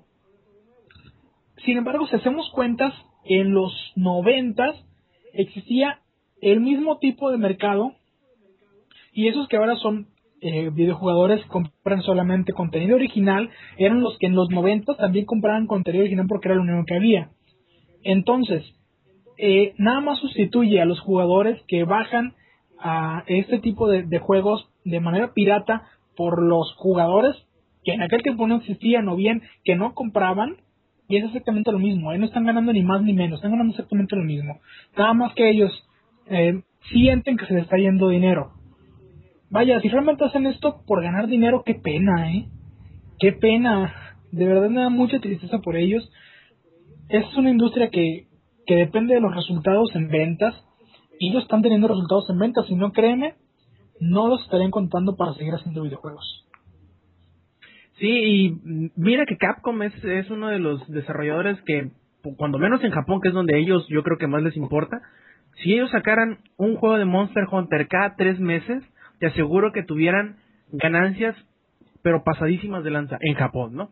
Y pues ya hablando de esto de la, de la piratería, el fin de semana o la semana pasada, en realidad no recuerdo en qué día exactamente, estaba viendo un, un programa de Game Trailers TV, de GameTrailers.com que se llama The Bonus Round, en donde pues varios eh, expertos en la, en la industria platicaban de los nuevos modelos de negocio de los, de los videojuegos, que entre que pues eh, micro, microtransacciones, que entre que eh, bajarle el precio de los videojuegos y todo esto, y estaban analizando una cosa muy importante, que muchas veces, sobre todo para los juegos, como se les llama, juegos completos, ¿no? Entre comillas, de esta generación, están teniendo el mismo precio de la generación anterior, cuando por volumen de ventas uno podría pensar que podrían bajar el precio en cuando menos 10 dólares. Ponle 5, pero digamos 10 dólares, ¿no? Y que muchos, eh, muchos juegos no necesariamente justifican el gasto de los 60 dólares o el equivalente aquí en México que serían 8.99 o 9.99 pesos. Eh, no justifican el gasto porque no tienen el volumen de contenido que otros juegos que tienen ese mismo precio ofrecen. Porque si, por ejemplo, eh, comparamos, yo que sé, cheque aquí a César que está de un lado mío jugando un charter, no le va a gustar esta comparación, pero lo voy a hacer aún así. Si comparamos el contenido en cuanto a horas de juego que te regala, bueno, que te regala, que te provee un título como Metal Gear Solid 4 y lo comparas contra el la cantidad exorbitante de, de, horas que te da, por ejemplo, un Oblivion, por ejemplo, un Fallout 3, por ejemplo, un Dragon Age Origins, obviamente el balance de hora dólar o, hora peso que te da va a ser muchísimo mejor la de los juegos que te mencioné al último que la de Metal Gear Solid 4. No por ello quiero decir que Metal Gear Solid 4 no justifique el precio, sino que hay juegos que eh, ¿cómo decirte? Ofrecen menos por lo mismo que estás pagando por otros juegos que obviamente van a tener mucho más. Eh, en este programa eh, decían, hay que, hay que, deberíamos hacer o deberíamos pensar en un modelo de negocios como nos dicen acá en la caja de chat, deberíamos pensar en un modelo de negocios que nos permita eh, adecuarnos al tipo de mercado al cual se está enfocando el videojuego e intentar sacarle el mejor provecho posible. A esto quieren decirle, por ejemplo, ponle tú que saquen un GTA descargable, ¿no? Pero que para todos aquellos que solamente se quieran meter al nuevo GTA para ver qué tanto pinche desmadre pueden hacer, pues darles un sandbox o un mundo abierto delimitado, no necesariamente muy grande, donde ellos pueden hacer toda ese desmadre que ellos quieren hacer, pero que no necesariamente tenga todos los elementos de la narrativa, de la historia, todos los personajes, todos los videos, etcétera, etcétera, por un precio reducido. Ya si tú lo que quieres es disfrutar la historia, disfrutar el multiplayer, disfrutar también todo el pinche caos que puedes hacer, que te vendan el juego completo, te lo permitan desbloquearlo mediante una descarga electrónica, ¿no? En, el, por ejemplo, en el PlayStation Network con Xbox Live, que te digan, eh, pues te vendemos solamente la parte donde tú puedes hacer todo tu pinche desmadre por, yo que sé, 15 a 20 dólares, ¿no? Por poner, por poner un precio. Ya si quieres bajar el componente multiplayer, te lo vendemos por otros 15 o 20 dólares y de igual manera la historia. Yo creo que, por ejemplo, para ese tipo de juegos sería una división bastante razonable, porque le estarías dando solamente el pedazo de videojuego que, que uno necesita o que uno quiere, o el juego completo en dado caso de que tú quieras experimentar todo el paquete completo, porque seamos realistas, muchas personas entran a jugar GTA solamente para ver qué tanto pinches madre pueden hacer y qué tanto tardan antes de que los agarre la policía. Por ejemplo, eso también se podría suceder a los juegos de, disparos, en donde muchos les vale totalmente madre la historia que hayan hecho y se van directamente al, componente multijugador. Ahí también podrían hacer una división, tanto venderte el juego multiplayer como venderte el juego single player o los dos juntos. No sé, yo creo que también podrían manejar una teoría de esta manera, un modelo de negocios de este tipo, en donde solamente si te interesa una parte del juego, sea solamente esa parte del juego la que puedas adquirir sin necesidad de comprar todo el juego completo. De esta manera, cuando te ofrezcan un juego que no necesariamente cumpla los estándares de, calidad o cumpla los estándares de, de, horas que te ofrecen o de, de jugabilidad, lo que tú quieras, puedan y no solo puedan, sino que nosotros como consumidores les, les eh, hagamos saber de alguna u otra manera que no vamos a pagar un precio completo por un juego que no nos ofrece precisamente lo que nos va a ofrecer otro título de ese mismo precio. Por lo tanto, yo creo que de esta manera estaríamos, eh, pues, seccionando el mercado de manera tal que si sale un juego que es corto, pero que digamos en dos años va a salir la, la secuela, que va a tener una historia mejor, va a tener un sistema más refinado, pues aún puedan capturar dinero, pero no necesariamente hacer sentir a los que lo compraron en que les están dando un eh, producto incompleto y que les hayan sacado todo el dinero de la bolsa. Wow, lo traías bien metido en tu ronco pecho, ¿eh? En realidad no, todo se me ocurrió al, vuelo, como, como tú platicaste de algo, pues dije, pues le voy a complementar, que madre, me voy a quedar callado. me parece bien, me parece bien mi hermano y creo que tanto tú como yo estamos ya un poco cansados de, de hablar, así que sería un buen momento para irnos a la siguiente canción. ¿Qué te parece mi hermano si escuchamos a estos chicos de Miranda? Sí, sí, sí, Miranda es un grupo muy gay, pero la verdad es que me vale sorbete, yo soy fanático de ellos, me gusta el, el concepto del grupo, me parecen divertidísimos. Escuchamos a Miranda, el disco se llama El disco de tu corazón, es el corte número 3 y la canción se llamó Perfecta.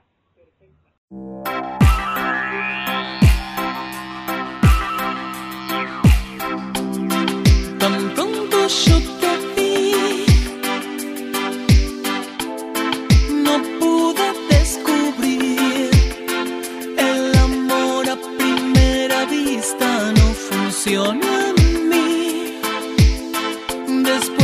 amarte comprendí que no estaría tan mal probar tu otra mitad. No me importó si arruinaríamos nuestra amistad. No me importó ya que más da. Éramos tan buenos amigos hasta hoy que yo probé tu desempeño en el amor. Me aproveché de que habíamos tomado tanto, dejando y te agarré. A pesar de saber que estaba todo mal, lo continuamos hasta juntos terminar. Cuando caímos en lo que estaba pasando, te seguí besando. Solo tú, no necesito más, te adoraría lo que dura la eternidad. Debes ser perfecta para, perfecto para, perfecto para mí, mi amor. ¿Cómo fue que de papel cambié? Debes ser perfectamente, exactamente lo que yo siempre soñé.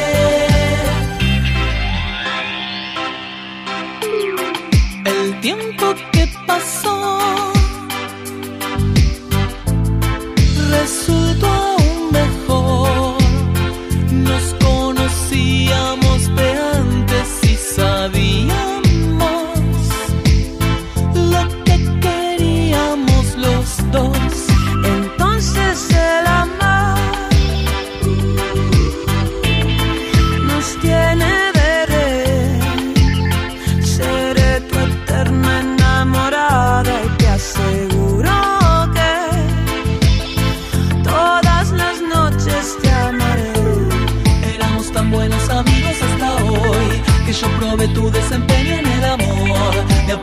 de que habíamos tomado tanto, te fuiste dejando y te agarré.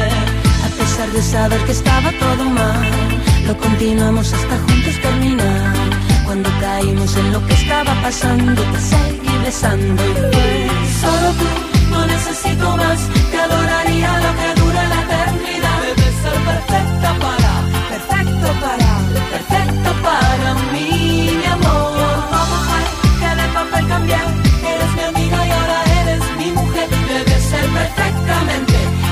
exactamente lo que yo siempre soñé. Solo tú, no necesito más, te adoraría dura la eternidad. Debes ser perfecta para, perfecto para, perfecto para mí, mi amor. ¿Cómo fue que de papel? Eres mi amiga y ahora eres mi mujer. Debes ser perfectamente, exactamente lo que yo siempre soñé.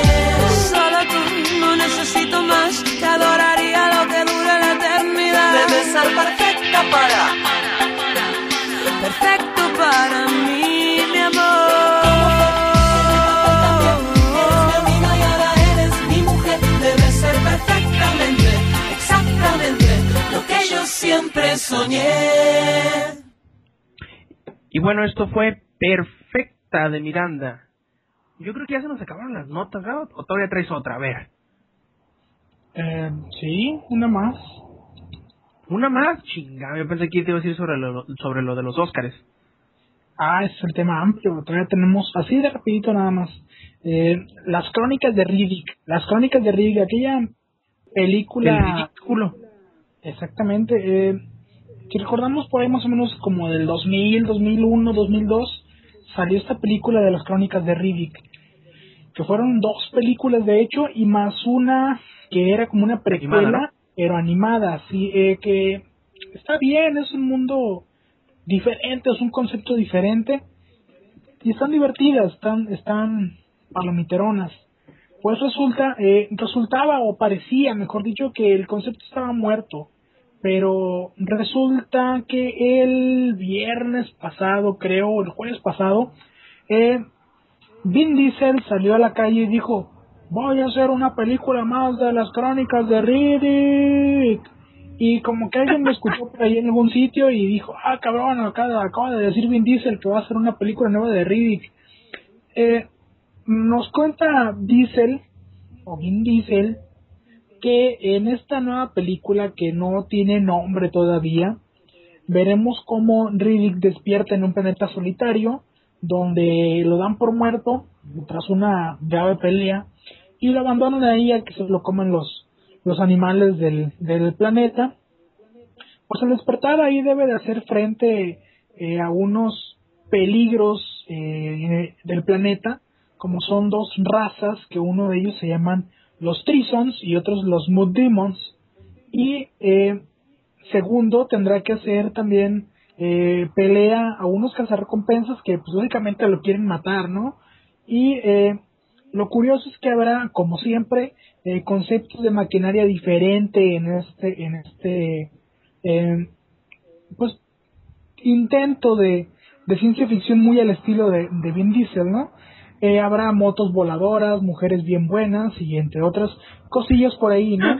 Eh, recordemos que eh, Vin Diesel antes de ser actor de Hollywood y de, de fumarse esto, porque recordemos que también este es un concepto de, de del mismo Vin Diesel, la primera eh, la primera producción de las crónicas de Riddick fue escrita, bueno, coescrita por por Vin Diesel cuando ya se convirtió en una en una estrella del- de, de Hollywood tras las primeras dos películas o la primera película de En chinga y encabronado. Eh, antes de que, de que Diesel fuera actor, o sea, o simplemente le pasara por la cabeza la idea de ser actor, él era un sacaborrachos en un antro gringo. Cuando de pronto por allí un, uno de los güeyes que estaba haciendo el casting para En chinga y encabronado quiere entrar a este antro y lo ve y le dice, tú tienes cara de actor de, de cine de acción. ¿No te gustaría ser actor? Y él dice, pues, pues sí. Ah, perdón, hablo en inglés. Hell yeah, man. Entonces, eh, le dicen, vente mañana y hazme un casting que vas a decir esto y esto y esto y vemos cómo funciona la cosa. Le dan la chamba y a partir de entonces dice él demuestra que es un buen actor de, de cine de acción. A mí me cae muy bien, eh, a mi novia le encanta cómo se ve, entonces ambos ganamos, ¿no? Este, ahora, no sé cuánto pueda funcionar esta nueva película de las crónicas de Riddick. Le deseo suerte porque es un personaje que me cae bien y por el momento nos cuenta eh, Diesel que estaría programada para sacarse aproximadamente por ahí de 2011, o sea todavía tenemos un año para disfrutar del mundo sin Riddick y eso sería más o menos lo que eh, nos contó este actor de poco cabello. ¿Qué te parece, mi hermano? Interesantes. ¿Sabes qué es lo que se me hace bien chistoso de Riddick? Eh, Sí. Que no necesariamente tiene una línea, o al menos lo que yo he visto, tampoco creas que soy muy fan o que ciertamente pongo mucha atención a la trama de las historias de Riddick, pero se me hace como que no lleva un hilo central de argumento. No necesariamente. Porque vimos como en la primera era un, pues, prisionero, en la segunda era, no sé si algo así como el elegido, una chingadera así. Y en la tercera va a ser, ¿qué? Me, suena más como guiones así de, de serie como la de Hércules o la de China o como el, el MacGyver de la ciencia ficción cha- chaquetón así de, de, de Vin Diesel, ¿no? Que para todo, para todo sirve Riddick, ¿no? Que hay una revuelta en el planeta fundamental y Riddick está ahí, ya, pues él lo salva. No, pues que se van a chingarse el planeta este por la invocación de un dios maligno que se los va a coger a todos. Llega Riddick y se lo chinga. No, pues que una, agarran a alguien injustamente y lo meten en una prisión. Ahí está Riddick y sale del, de la pinche prisión. O sea, es el, como por, como dijeran por ahí, es el, el, el, ay, se me fue el pinche nombre. El, el, el, alpiste, mal, ¿no? El alpiste de todos los pinches moles. O sea, no digo que esté mal, ¿no? Pero a final de cuentas la gente se va a dar cuenta de que el, el personaje no lleva a ningún lado y simplemente es el monigote genérico que utilizan para todas las secuencias de acción que se le puede imaginar. Vin Diesel pues se va a cansar, ¿no? Yo creo que debe de buscar una manera en darle una... Te digo, todo esto, o sea, como yo lo estoy viendo, en realidad puedo estar totalmente equivocado y me hace decir, estás bien pendejo, y lo cual voy a aceptártelo con mucho gusto. Pero yo creo que debería buscarle una manera de, pues, encauzar lo que es Riddick hacia algún lado y pues llevarlo de la mano de la manera correcta. Tú sabes que, imagínate si Terminator hubiera sido de esta manera, que hubiera sido una historia bamboleante de un lado a otro, que no llevara a ningún lado, pues te cansarías a la tercera o cuarta película, ¿no? Bueno, lo que pasa es que estás entendiendo un poquito eh, mal, por así decirlo, este, este concepto de Riddick. El problema con las películas de Riddick es que en vez de ser eh, como debería ser, primero la 1, luego la 2, luego la 3. Primero sacaron la 3, luego sacaron la 1 y luego sacaron la 2. O sea, ese problema del acomodo, pues había que verlas eh, como cronológicamente debe de ser para entender un poquito más la historia, para que tenga sentido la historia, porque tienes toda la razón. Eh, si las ves de esta manera es completamente eh, improcedente que suceda una cosa teniendo en cuenta la anterior, ¿no? pero es por este precisamente porque no lo han acomodado como debe de ser. Se supone que esta debería de tomar eh, partes de todas y entrelazarla para hacer un, proyecto sólido y una, una línea argumental eh, mucho más específica. Ojalá y que, y que lo logren. Pero bueno, eh, creo que ha llegado ese momento mágico donde empezaremos a hablar de el tema amplio. Cuando llevamos, ¿cuánto tiempo llevamos, Roberto, de, de transmisión de efectiva de este show? Ah, perfecto. Sí, te decía, una hora cuarenta ahora. Prácticamente. Una hora con cuarenta minutos. Pues ahora ha llegado el momento. No lo vamos a hacer muy largo porque queremos que dure menos de cuatro horas el show. Eh, Así es. Como cada año vamos, bueno, yo sé que el año pasado a esas alturas no habíamos hecho todavía el primer show de Shout. Eh, ahora lo tenemos y en aquel momento hablamos por medio de, de algunos posts de lo que sería la ceremonia de los Óscares. Eh, lo que esperábamos de la ceremonia y después ya a toro pasado un resumen de lo que fue la ceremonia eh, y cómo se comportó este, este fenómeno tan especial que es la academia, ¿no? Ahora eh, se, se acerca cada vez más, creo que es marzo 7 la fecha definitiva para hacer la ceremonia de entrega de los Óscares de 2010 y mi pregunta es, Roberto, el año pasado la verdad es que se dejaron ir mucho por el, el cine pues, ¿cómo decirlo? El cine raro, ese, ese cine poco entendido y eh, premiaron a tremendos conocidos que luego eh, sus películas fueron agua de borrajas y, y no gran cosa, ¿no? Ahora hay que ver si en los Oscars 2010 va a mandar el dinero o va a mandar el talento real. Vamos a hacer una pequeña repasada así muy muy somera, la verdad, eh, de lo que son las categorías y los nominados y vamos a hacer un pequeño eh, resumen de más o menos qué esperamos o cómo creemos que se va a comportar este esta ceremonia, ¿no? El primer cambio más notorio de respecto a la ceremonia del año pasado es que esta será la primera vez en la historia en que para la categoría de mejor película del año habrá 10 nominados en vez de, eh, como regularmente se hacía, solamente 5. Para mejor película del año está nominada Up in the Air de John Ridman. Está nominada la película de Jonas Rivera, esta película animada de Disney eh, y Pixar, creo. Up está nominada a Serious Man de Joel Cohen y Ethan Cohen. Está nominada Precious, eh, basada en la novela Push de, de Zafiro. Está nominado Inglourious Bastard, está nominado The Hard Locker, An Education, Distrito 9, The Blind Side y Avatar. Ok, aquí el punto es, hay mucho talento. Para mí, Open the Air no, no la he visto, pero he escuchado muy buenas cosas de ella, que es una muy buena comedia romántica extraña eh, del señor George Clooney y que es una muy buena actuación de George Clooney, pero no creo que sea como para pegarle en su madre, por ejemplo, a Distrito 9 o a Up. Up me parece que es una de las mejores películas del, del año pasado y que para mí debería de, ganarse una buena mención. A Serious Man, la verdad es que queda de ver, no, no creo que sea una gran película. Eh, Precious aún no se, no se estrena en México, pero eh, por lo que yo he visto, las actuaciones en los pocos cortos que he visto de, de esta película, que la verdad es que me interesa poco, se ve bien. Creo que las actuaciones están bien logradas, sobre todo porque son papeles difíciles de digerir. Inglorious Bastards, aquí es donde digo yo, ¿va a ganar el, el, el hit mediático o un producto que realmente vale la pena? Inglorious Bastards es un producto mediático.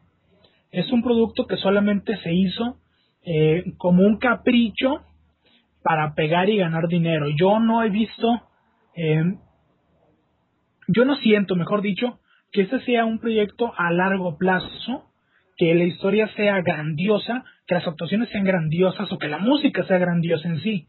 Me pareció palomitero, me pareció disfrutable y yo le daría cuando mucho un 7 de calificación. ¿eh? Eh, Distrito 9, de Peter Jackson y Carolyn Cunningham, yo creo que es la mejorcita eh, o de lo mejorcito que hay en la en la en la categoría eh, y la otra que a mí me daría mucho coraje si gana es Avatar.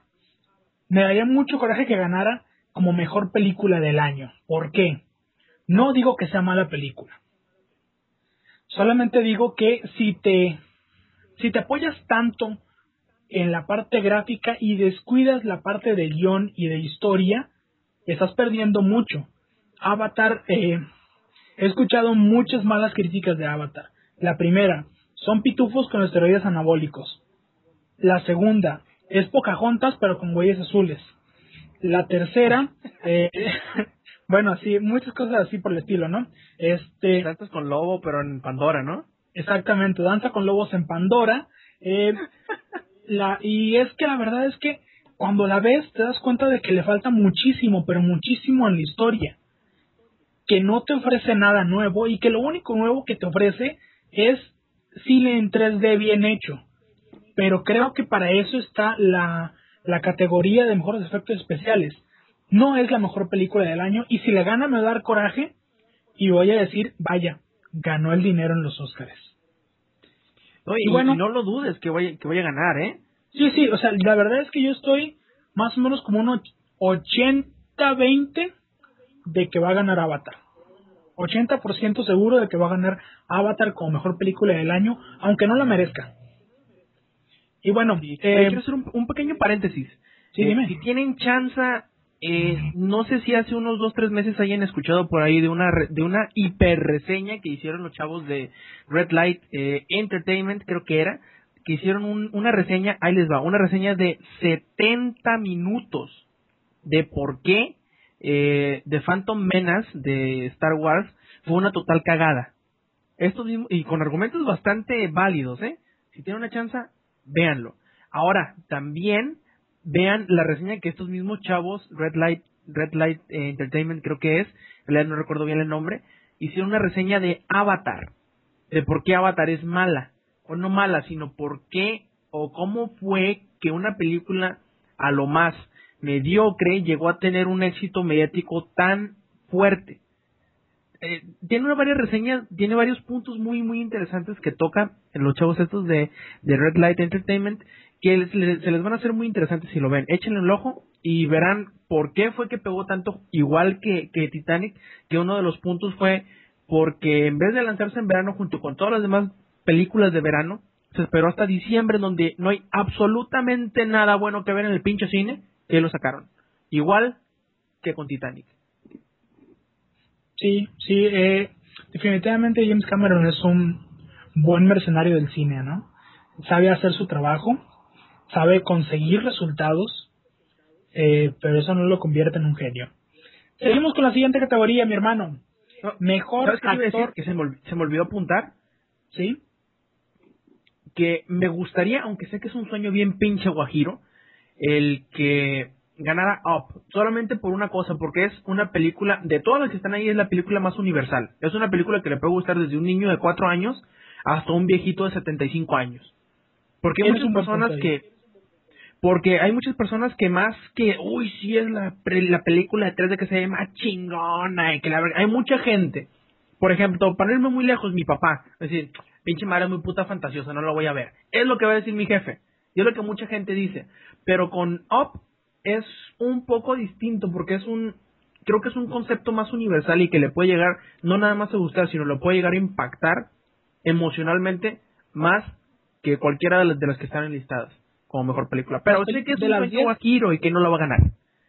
De las 10 películas que están nominadas, las que me interesaría o las que me daría más ilusión que llegaran a- al premio es The Blind Side, eh, que la protagoniza otra no- otra nominada, Sandra Bullock, eh, la, la película de Distrito 9, The Hard Locker, eh, Precious y eh, lógicamente Up.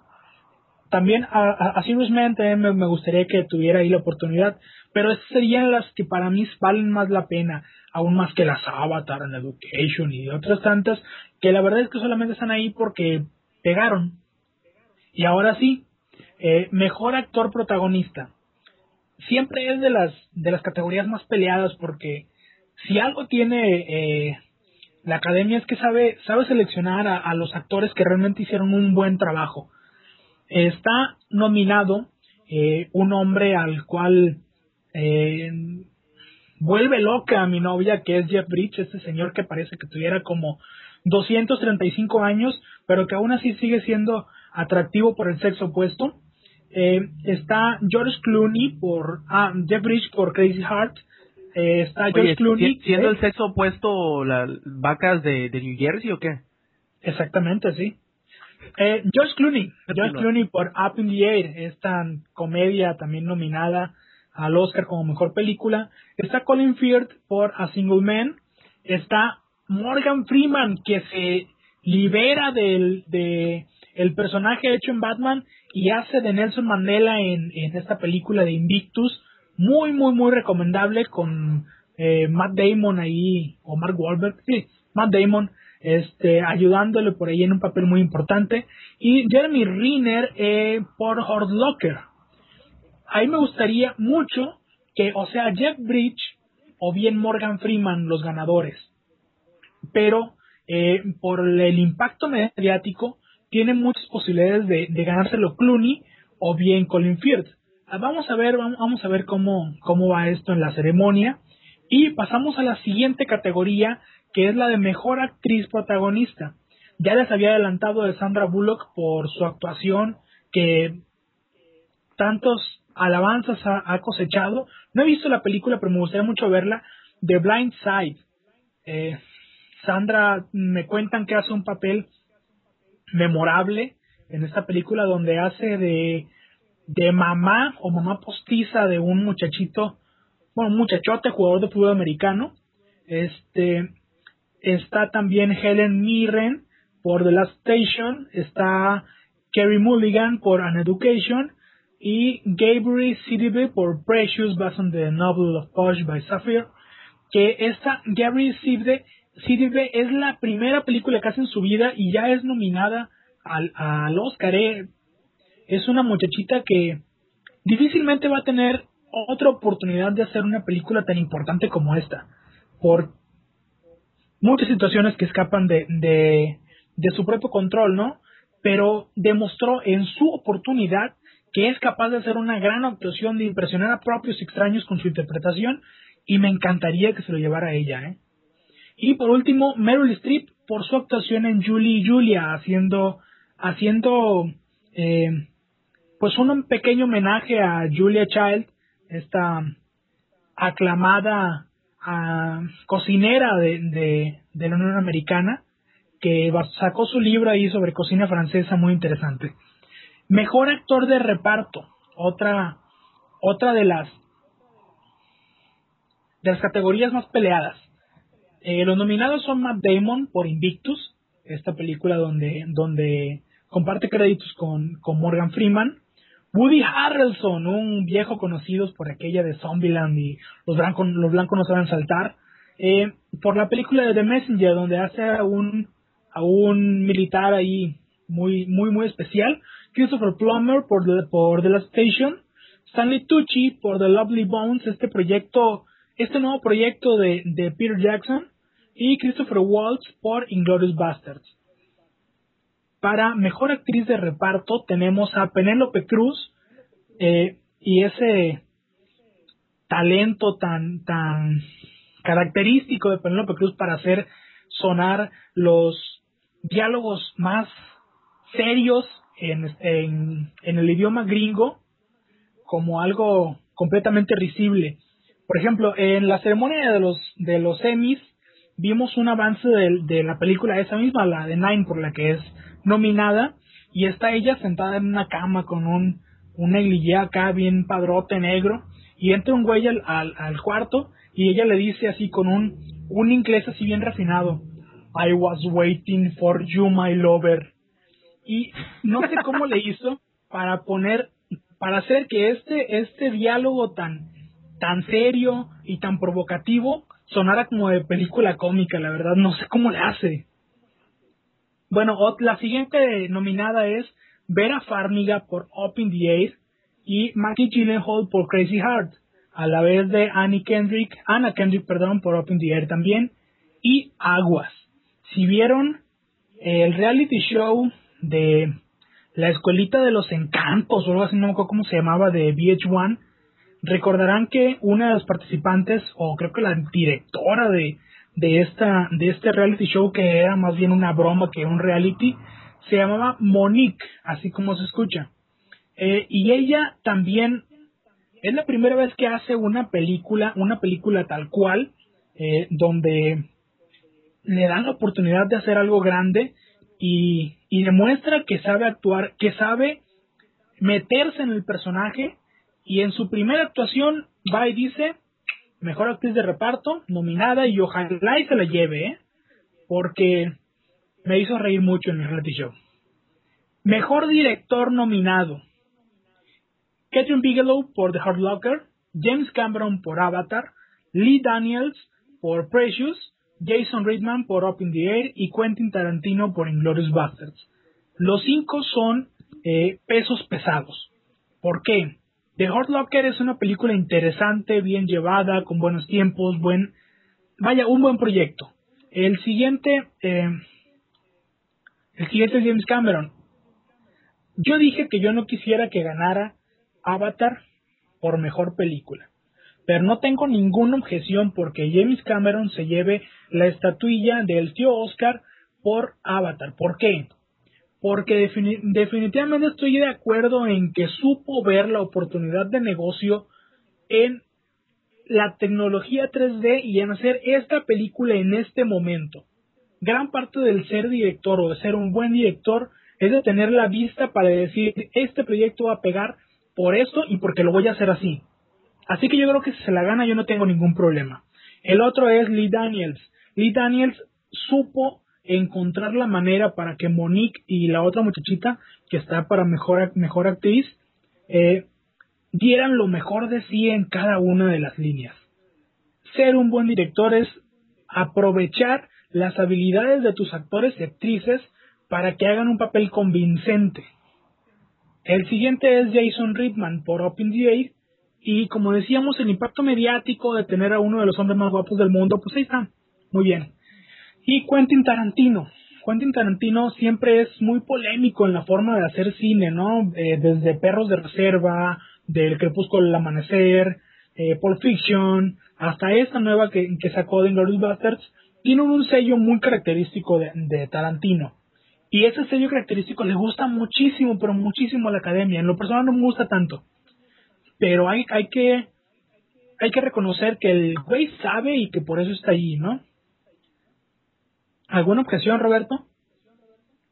No, sí, yo, creo que las al menos en mi, en mi conocimiento, porque en realidad tú sabes que no, no ahondo mucho en esto de, más allá de ver la película, no ahondo mucho en actores y en, y en directores más allá de los que ya conozco. Yo creo que los que lo tienen, no necesariamente más cantado, sino que la, la riña más fuerte yo creo que sería entre James Cameron y Quentin Tarantino. Pero te digo, es hasta donde yo sé. Puede que me equivoque, que es muy probable. puede ser, puede ser, pero todos nos equivocamos y más en esto que, que cada quien tiene sus sus eh, sus propios gustos, ¿no? Mejor guion original. Eh, para mejor guion original están las películas de Hard Locker. Eh, el guion fue hecho por Mark Boal, Boal y Buster, que fue, además de dirigida, también fue escrita por Quentin Tarantino. The Messengers eh, escrita por Alessandro Camón y Oren Moberman, A Serious Man de Joel y Ethan Cohen, y Up, Aguas, segunda nominación de Up, por Bob Peterson, Pete Doctor y Thomas McCarthy. Eh, creo, si no mal recuerdo, se llevó el Emmy, ¿eh? así que no estamos muy lejos de que posiblemente se llegue a dar la sorpresa y aquí llegue Up y se lleve eh, un Oscar por mejor mejor guion original. Y además, eh, mejor guion adaptado, que es del, de este proceso es cuando te dan el guion original completo, quien lo haya escrito, hay una persona que se encarga de adaptarlo para que tenga una, una mejor aceptación y además cambiar algunos argumentos. Eh, los nominados son Distrito 9, Neil Blomkamp, el director, y a la postre eh, digo, eh, primero, eh, adaptador de guion y a la postre director junto con Terry Tatchell hizo un gran, gran trabajo adaptando el guion original, o mejor dicho, la idea original del cómic, creo que es de Vértigo el cómic de Distrito 9, no estoy seguro si es de, de Vértigo de Image, y sacó un buen, buen, buen, buen producto a partir de un trabajo bien hecho y bien estudiado, ¿no? An Education de Nick Hornby, In the Loop eh, Precious, que ya habíamos dicho es de las favoritas, y Up in the Air, otra vez de Jason Reitman y Sheldon Turner. Para mejor fotografía, muchos dicen, ¿y qué pitos es la fotografía en una película? La fotografía es cómo se ve la película, si se ve con mucho contraste, si se ve eh, muy iluminado, si el tipo de tomas está bien hecho, si el tipo de tomas está mal hecho, ese es el trabajo del responsable de fotografía de las películas. El responsable de la película Avatar, que es una de las nominadas, es Mauro Fiore y fue nominado. Creo que hizo un muy buen trabajo, aunque la mayor parte de su trabajo fue modificado. Yo creo que el 85 a 90% de lo que dirigió el señor Fiore fue modificado a partir de las de las pantallas y de los retoques de, de Cameron, ¿no? Eh, y aguas que ahí viene una película que yo la verdad es que no me lo esperaba en esta en esta en esta categoría. Es una película alemana que se llama Das Band Heinduchte Hinderkirchte se lo repito. Das Band Heinduchte Hinderkirchte de Christian Berger eh, Berger Berger con él las dos. Este muy buena fotografía y creo que intentaré conseguirla en estos días porque dicen que está muy muy buena otra gran, gran sorpresa en esta categoría fue la de Bruno Del Bonel por la película de Harry Potter y el príncipe, eh, príncipe mestizo, creo que es Half, Blood, Blood, Prince. Y, eh, historia del príncipe, por ahí también lo, adaptaron. Eh, creo, no, como sea, es la misma, ¿no? The Hard Locker por Barry Ackroyd y Inglourious Basterds por eh, Robert Richardson, así como en la categoría de mejor montaje o sea, ya el montaje final del, producto, está otra vez Avatar eh, con Stephen, Stephen Ripkin, John Refua y James Cameron, que son este trío que, que se hicieron cargo de formar el producto final y sacarlo por fin a la luz. Distrito 9 otra vez le hace sombra a Avatar con eh, el trabajo que hizo Julian Clark. The Hard Locker por eh, Murawski e Inis y eh, Glorious Bastards, así como Precious, que son, la verdad, muy buenos trabajos. Mejor dirección artística. La verdad es que es una, esta es una difícil categoría porque es entre el trabajo del director y el, y el director artístico. O sea, es un trabajo continuo entre muchas personas a la misma vez y difícil de, de, de categorizar, por así decirlo. Eh, otra vez eh, tenemos a Avatar allí como puntera para, para llevarse los premios. Me parece que no debe de ser en esta categoría de las, de las más fuertes, porque en realidad la interpretación es de mediocre, de normal a mediocre. Así creo que pudo haber sido mejor en cuanto a ese, a ese eh, nicho, ¿no? De, de, de, lo que es interpretación. Eh, el imaginario Doctor Parnassus o las imaginerías del Doctor Parnassus o The Imaginarium of Doctor Parnassus de David Warren, Anastasia Massaro y Caroline Smith cuenta eh, con buenas actuaciones, aunque a mitad de la película se les haya muerto Heath Ledger, eh, pero creo que, es, una, es, un, es una buena película y deben de verla. Eh, también está en dirección artística, continuando. Nine, otra vez vemos este musical con fuerza. Allí eh, la dirección artística cayó en responsabilidad de John Meir y Gordon Sim, así como Sherlock Holmes eh, y de John Victoria. No sé si tengas eh, algún punto de vista diferente al mío en, en, alguna de las de las categorías hasta el momento, Roberto. Creo que, que se están perfilando muy, muy específicamente los que pudieran ser los ganadores, porque eh, aunque hay películas buenas, hay películas realmente buenas. Entonces, eh, yo veo que está dividido en los Oscar entre el talento de verdad y el hit mediático. ¿Tú cómo ves?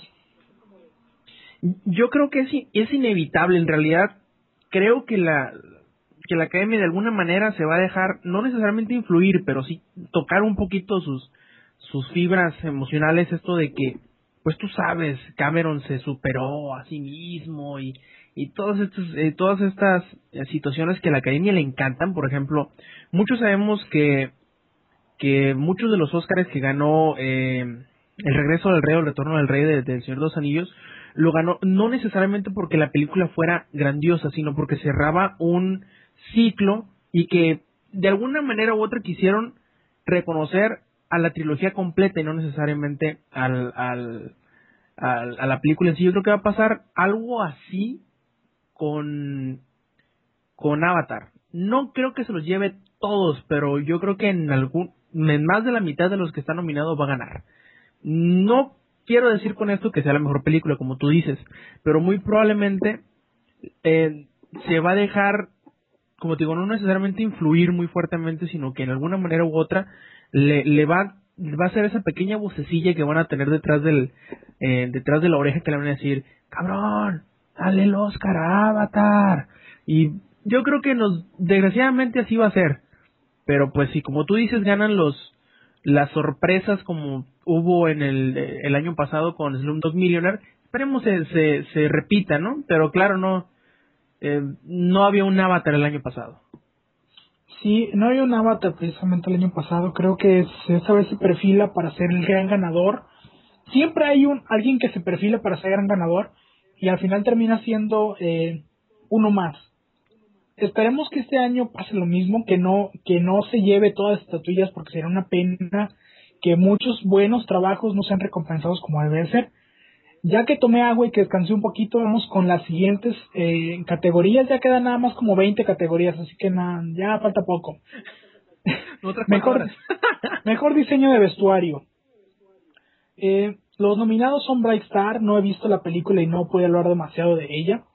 Eh, Coco Avant Chanel, eh, esta película francesa, el vestuario fue diseñado por Catherine Leterrier y cuenta la vida de, de Coco Chanel antes de ser Coco Chanel, ¿no? Antes de ser la gran diseñadora. Y a mí en lo personal me pareció bonita la ropa, aunque no me pareció eh, lo mejor que he visto en mi vida, ¿no?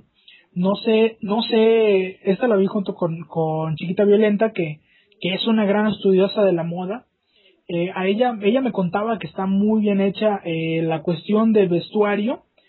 Yo le creo, le creo porque no sé demasiado de, de ropa. Eh, la siguiente película es The Imaginarium of Dr. Parnassus. He visto eh, buenos conceptos en cuanto a la cuestión visual. Se ve bien el, el, vestuario, pero no creo que me vaya a resultar una sorpresa ahí. Nine. Nine es curioso como un musical regularmente, o sea, los musicales regularmente terminan nominados en esta categoría, ¿eh? Y terminan siendo casi siempre buenos contendientes o ganadores. Y por último, otro clásico en esta categoría que es de John Victoria, que cuenta la, la juventud de la reina Victoria. Y pues lógicamente estamos hablando de vestidos de época. Y siempre son muy... Visten mucho las películas ese tipo de vestuario, ¿no? Y una de las eh, categorías que más nos interesan a los, a los freaks de los efectos especiales que es mejor maquillaje. Curiosamente, solamente una de las tres películas nominadas es de eh, ciencia ficción. La primera es El Divo, que en realidad no es ciencia ficción, sino que es más bien como tirándole entre drama y musical. La siguiente es Star Trek, esta es la que sí es este eh, producto de ciencia ficción. Recordemos en Star Trek hay buenas, eh, buen maquillaje, sobre todo esa chica que era color verde, que parecía más bien como She-Hulk. Se ve muy bien, o sea, si yo, yo, sí lo, yo sí lo hubiera comprado que su piel es verde, ¿eh? Y de John Victoria, otra vez esta película de época. Mejor banda sonora original. Los nominados son Avatar, por la música de James Horner, que me pareció muy mala. Eh, más, mm, Fantastic Mr. Fox, que me pareció decente la música, por lo que he escuchado. Me pareció decente. Viste la película, pero no la hace resaltar. The Hard Locker, que no la he visto. Sherlock Holmes, que tampoco la he visto, lo siento mucho. Y Up de Michael Giacchino, que me parece una muy buena banda sonora.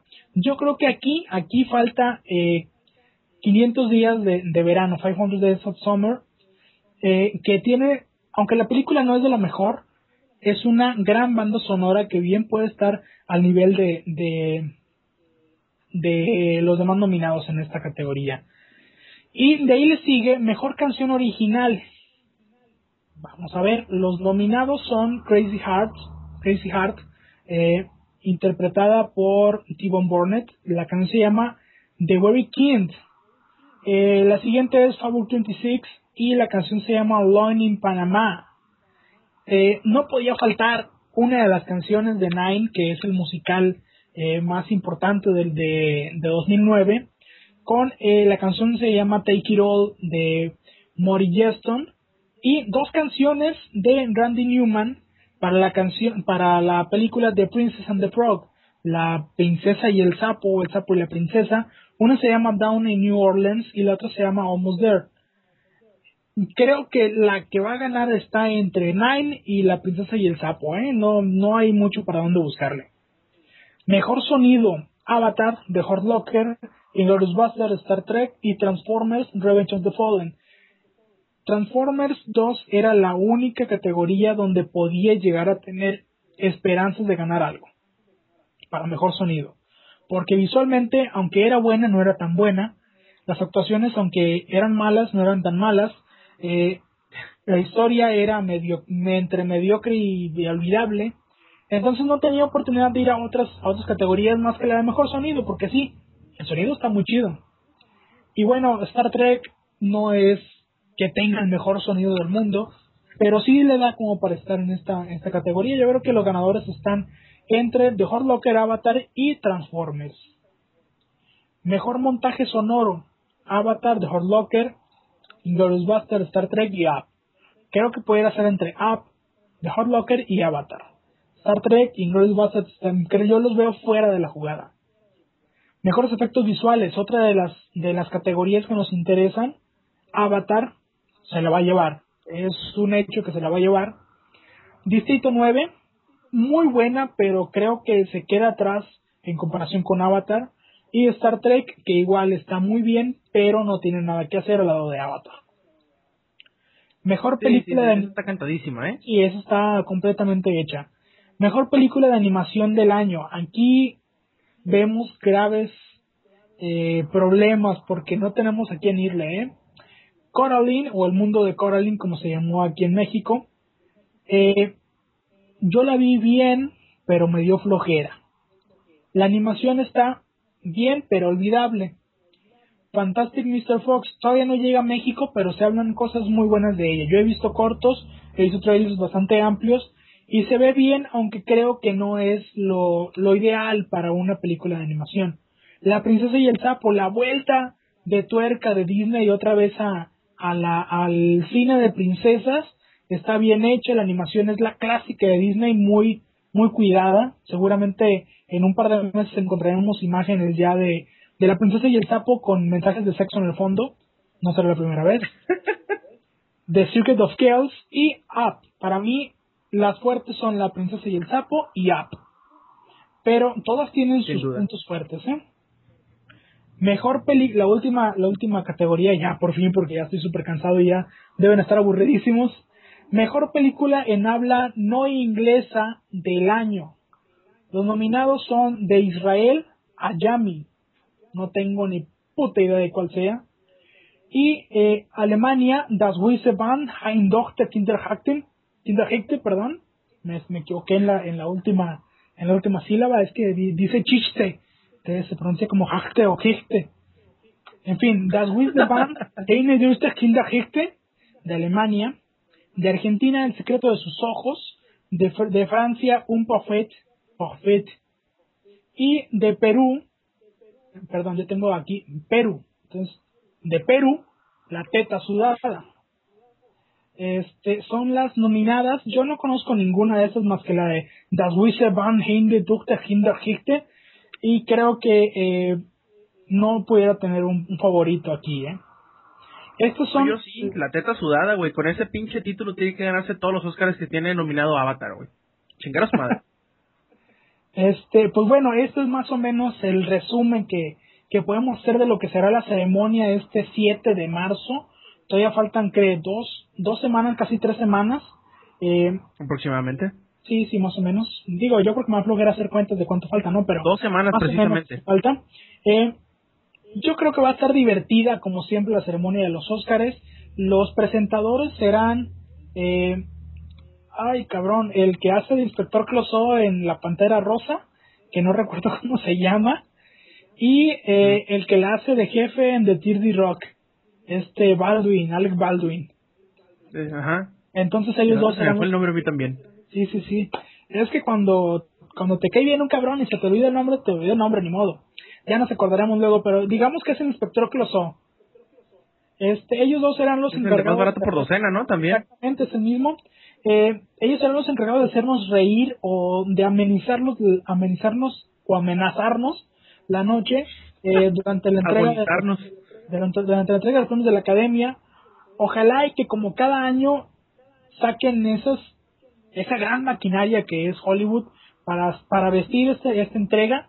Creo que fue el año pasado cuando estuvo eh, el señor Wolverine allí de, de presentador y sacó un no no no no no un show de otro nivel de verdaderamente otro nivel hizo al principio eh, hizo un musical hablando de todas las películas que estaban nominadas resúmenes de, de, de lo que iba a ser eh, las películas nominadas llamó ándale Steve Martin era es cierto Steve Martin, Eh, precisamente. Steve Martin, sí. Eh, llamó a una chica, Anne Hathaway, de, del- de entre el público, los asistentes, y la metió al musical, y todo resultó ser una gran broma. O sea, lo, lo llevó con mucha, mucha, eh, mucho ingenio el show. Creo que no, no se quedó abajo ante el, gra- el gran trabajo que hizo Neil Patrick Harris en los, en los Emmys. Este año estuvo bien también los Emmys con Nicky Gervais, Gervais, Ricky Gervais, perdón. Eh, y ahora hay que ver qué- con qué nos sale Steve Martin y Alec Baldwin, ¿eh? Pues sí, hay que ver. Sí, ciertamente son son cómicos, sobre todo Alec Baldwin que está pues teniendo bastante empuje con esto de eh, 30 Rock, ¿no? Y pues esperemos que le sirvan los, los diálogos esta vez. Sí, bueno, vamos a esperar cómo, cómo, cómo reaccionan estos chicos y sobre todo qué les escriben, ¿eh? Porque gran parte del ser un buen cómico es qué te escribe tu guionista. Siempre la maquinaria grandiosa, este monstruo de imaginación que es Hollywood, saca buenas cosas para la ceremonia, ojalá y esta vez no desentonen. A mí, Alec Baldwin no me cae tan bien como Steve Martin. Steve Martin yo le tengo mucho respeto por lo que hizo en todos los ochentas, eh, toda esta oleada de, de nuevo humor. Eh, creo que él fue el de los portavoces del, del, nuevo humor estadounidense y eh, ojalá, ojalá y que nos sorprendan gratamente. Bueno, eh, vamos a escuchar, yo, ten- yo saqué este corte del compilado de las mejores canciones de Queen que me compré en Tepito cuando fui al DF, no, no es cierto, este, es un disco, es, un disco recopilatorio de lo mejor de Queen, salió el año pasado, en 2009 me parece, la canción es I Want It All, I Want It All, de Queen, del Absolute Compilation, los dejamos entonces con Lo Quiero Todo, de Queen.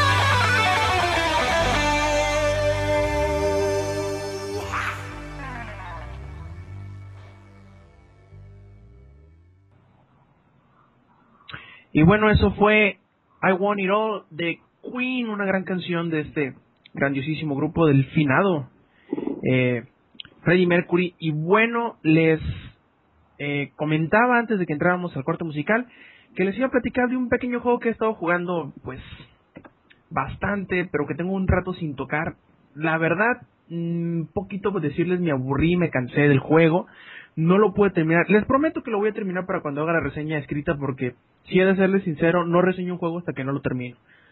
Y bueno, el juego en cuestión es Bayonetta, desarrollado por los chamacones de Platinum Games y eh, publicado por Sega. Eh, este juego es el siguiente paso del señorón. ¿Cómo se llama? ¿Hideki Camilla? No, ese es el de Resident Evil. Ayúdame, ¿cómo se llama? ¿Cómo se llama, güey? ¿Cómo se llama? Ah, del soquete Poncho este de, de los. ¿Eh? ¿Cómo? Poncho el Chico. Sí, sí, sí, Poncho el Chico. De este güey que hizo los Devil May Cry, se me fue el nombre, de, de, de verdad, se me fue el nombre. Luego, luego se lo recuerdo. Bueno, el chiste es que este es eh, la evolución de los juegos de Devil May Cry y el juego está bien, a secas. Eh, si sigo los eh, fundamentos o los eh, las categorías en las, que- en las cuales me rijo para calificar un videojuego, a lo que llevo jugado, ya como hasta ahorita me está llenando el ojo, creo que alcanzaría un 7, un 8 a lo mucho. 7 y medio, por decirlo de alguna manera, 7 u 8 sí. Estoy un poquito indeciso todavía. ¿Por qué? Porque el juego es, hasta el momento, ya como a mí me está eh, sabiendo de alguna manera, es un gran fanservice con un muy buen sistema de pelea y de combos detrás. Eh, empe- empezaré sentando esta, esta opinión. El sistema, el sistema de juego de Bayonetta es excelente. Eh, el sistema de combos eh, se basa en la premisa de esquivar el- los golpes de tus enemigos en el último segundo, para de esta manera activar un pequeño eh, bullet time, o sea, como el, el efecto Matrix, por decirlo de alguna manera, pero que en el título se, se renombra, se renombra a Witch Time, que ralentiza el tiempo y te permite eh, hacerle más daño a tus enemigos. Eh, debido a esto, el juego te, te pide que te pongas en riesgo de que te quiten la vida, porque a decir verdad, los enemigos quitan bastante energía cuando te golpean. Y para acabarla de chingar, eh, también el juego, otro de los pilares del juego son los movimientos de castigo que hace Bayonetta al juntar eh, pues combos, no necesariamente combos, sino mi- a- mientras más vas golpeando a tus enemigos se te va llenando una barrita con la cual puedes ejecutar estos castigos. Pero en dado caso de que te golpeen se te baja la barra eh, o se te vacía totalmente. Eh, por lo tanto es un arma de doble filo el estar utilizando el Witch Time, dado que pues si te falla por poquito te golpean y te quitan toda la, la barra esta de castigos. Es interesante cómo te ponen al, al filo de la navaja y mientras más arriesgas más ganas, ciertamente. Ahí sí que el, el, dicho está no puede estar mejor implementado. También lo que uno, el sentimiento que te da el juego cuando estás jugando, que dices, ah, no mames, ¿a poco tanta pinche mierda estoy haciendo? Hay tanto movimiento en pantalla, tantos luces, tantos enemigos, tantos golpes y tantos combos que puedes utilizar en el juego, que prácticamente si cierras los ojos y haces una secuencia de botones te va a salir un combo, el que sea. Tú das, eh, por ejemplo, yo que sé, golpe, patada, patada, golpe y te sale, te sale un combo. Y si lo haces en cualquier combinación que se te ocurra, te va a salir un combo. Siempre te va a salir un combo. Eh, de eso le, puedo reconocer mucho a Bayonetta, que la lista de combos es gigantesca. Y prácticamente cualquier combinación que hagas te va a salir un combo a huevito. Fuera de eso, la historia de Bayonetta no tiene ni pies ni cabeza. Eh, la actitud de la protagonista se me hace por demás cansado. Los primeros 10-15 minutos ya no soportaba yo a Bayonetta. Ya así decía yo, ah, otra vez, otra vez va a decir algo estúpido, otra vez con su actitud eh, de... ah, no sé cómo describirle la, la actitud de Bayonetta, es como una dominatrix exagerada a la japonesa mal hecho. Y poniendo como precedente que no es que no me gusta, pero que ya que pasas dos, tres horas en el juego, te das cuenta que lo que ves la mayoría del tiempo llenando el 50% de tu pantalla o más es el trasero de bayoneta. No digo que no me gusta ver el trasero de una mujer, pero no chinguen, que, que te lo pongan todo el tiempo enfrente llega a cansarte, sobre todo cuando utilizas una de las funciones que deben de ser primordiales en este tipo de juego con, con cámara libre, que es el enfocar un enemigo como por ejemplo en Zelda de, de, de, Ocarina of Time para acá, tú presionas un botón y se te enfoca el enemigo que tú quieres atacar. Bueno, esto puedes hacerlo tú también en Bayonetta. El problema es que cuando tú utilizas la opción de enfocar un enemigo, tres cuartos de la pantalla se llenan con el trasero de Bayonetta, por lo tanto, enfocar un enemigo te, te resulta contraproducente. ¿Por qué? Porque no ves a todo toda la demás bola de enemigos que están alrededor tuyo y que te van a arruinar el juego. Por lo tanto, es una mala decisión de diseño, una mala implementación de esta estrategia que por lo menos a mí, no sé si sea muy quisquilloso, pero se me hace demasiado exagerado ponerte el trasero de esta, de esta bruja todo el tiempo y creo que se apoyan demasiado en, entre comillas, la sensualidad de la, del personaje principal y de toda su actitud que te llega a cansar. A mí cuando menos me cansó. Le- les he comentado a mis camaradas que me preguntan, eh, güey, ¿cómo está? Le digo, está bien. El único problema es que abusan de, de todo esto, de cómo es bayoneta, pues. Muchos dicen, no, pero sí, es que la vieja está bien buena y que te muestra el trasero y que de repente cuando hace un poder se queda desnuda. Yo les digo, si quiero ver una mujer desnuda me meto a internet y no gasto mil pesos. Y aparte le veo más que en un pinche juego que no te muestra nada más que el puro trasero y la espalda. Y la historia no me, no me terminó de convencer. No la he terminado, ciertamente. La historia no tiene ni pies ni cabeza. Los, hay una cosa que se me hizo bien chistosa. Platinum Games tuvo un juego anteriormente que se llama... Eh, híjole, se me fue el nombre de este de Wii. Se llama... Y no sé, la verdad se me fue el maldito nombre de momento. Pero el doblaje es excelente en ese título. Haz cuenta que es como un... Por ponerte de alguna manera es como un Super Smash TV a la moderna, en donde el juego se basa en hacer movimientos de ejecución exagerados para que te den puntos. Y te, te, te califiquen y mientras mejor lo hagas, pues mejor va a ser tu calificación, mejor va a ser tu puntaje, mejor van a ser, eh, etcétera, cosas así, ¿no? Y el doblaje es muy bueno. Ha- Haz cuenta que estás escuchando una, una narración de unos comentaristas y es muy bueno. En este es muy bueno en exagerar las cosas. Em, ¿Cómo decírtelo? Eh, la aparte de que los clichés en los personajes de Bayonetta están muy marcados, se, se esmeran mucho en hacerte notar que los personajes son totalmente exagerados. No sé si lo hacen para que ah, no tomes en cuenta la historia, para que se te hagan chistosos, porque con decirte que prácticamente hay un Danny DeVito dentro de la historia, dentro de los personajes, o sé que lo hicieron deliberadamente, pero no sé si lo hicieron tan deliberadamente que se les salió de las manos. Pero bueno, dejando eso de lado, como te decía, te comento que es un total fanservice enfocado al, al, al chamacón de este calenturiento que lo único que anda buscando es un par de nalgas que ver todo el día.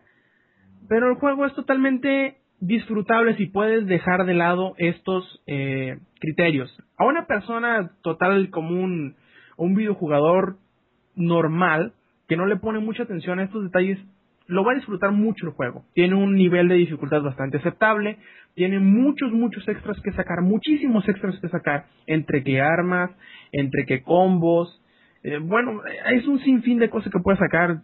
Son simplemente volver a jugar el juego para, para mejorar tus los medallas que te dan después de cada segmento.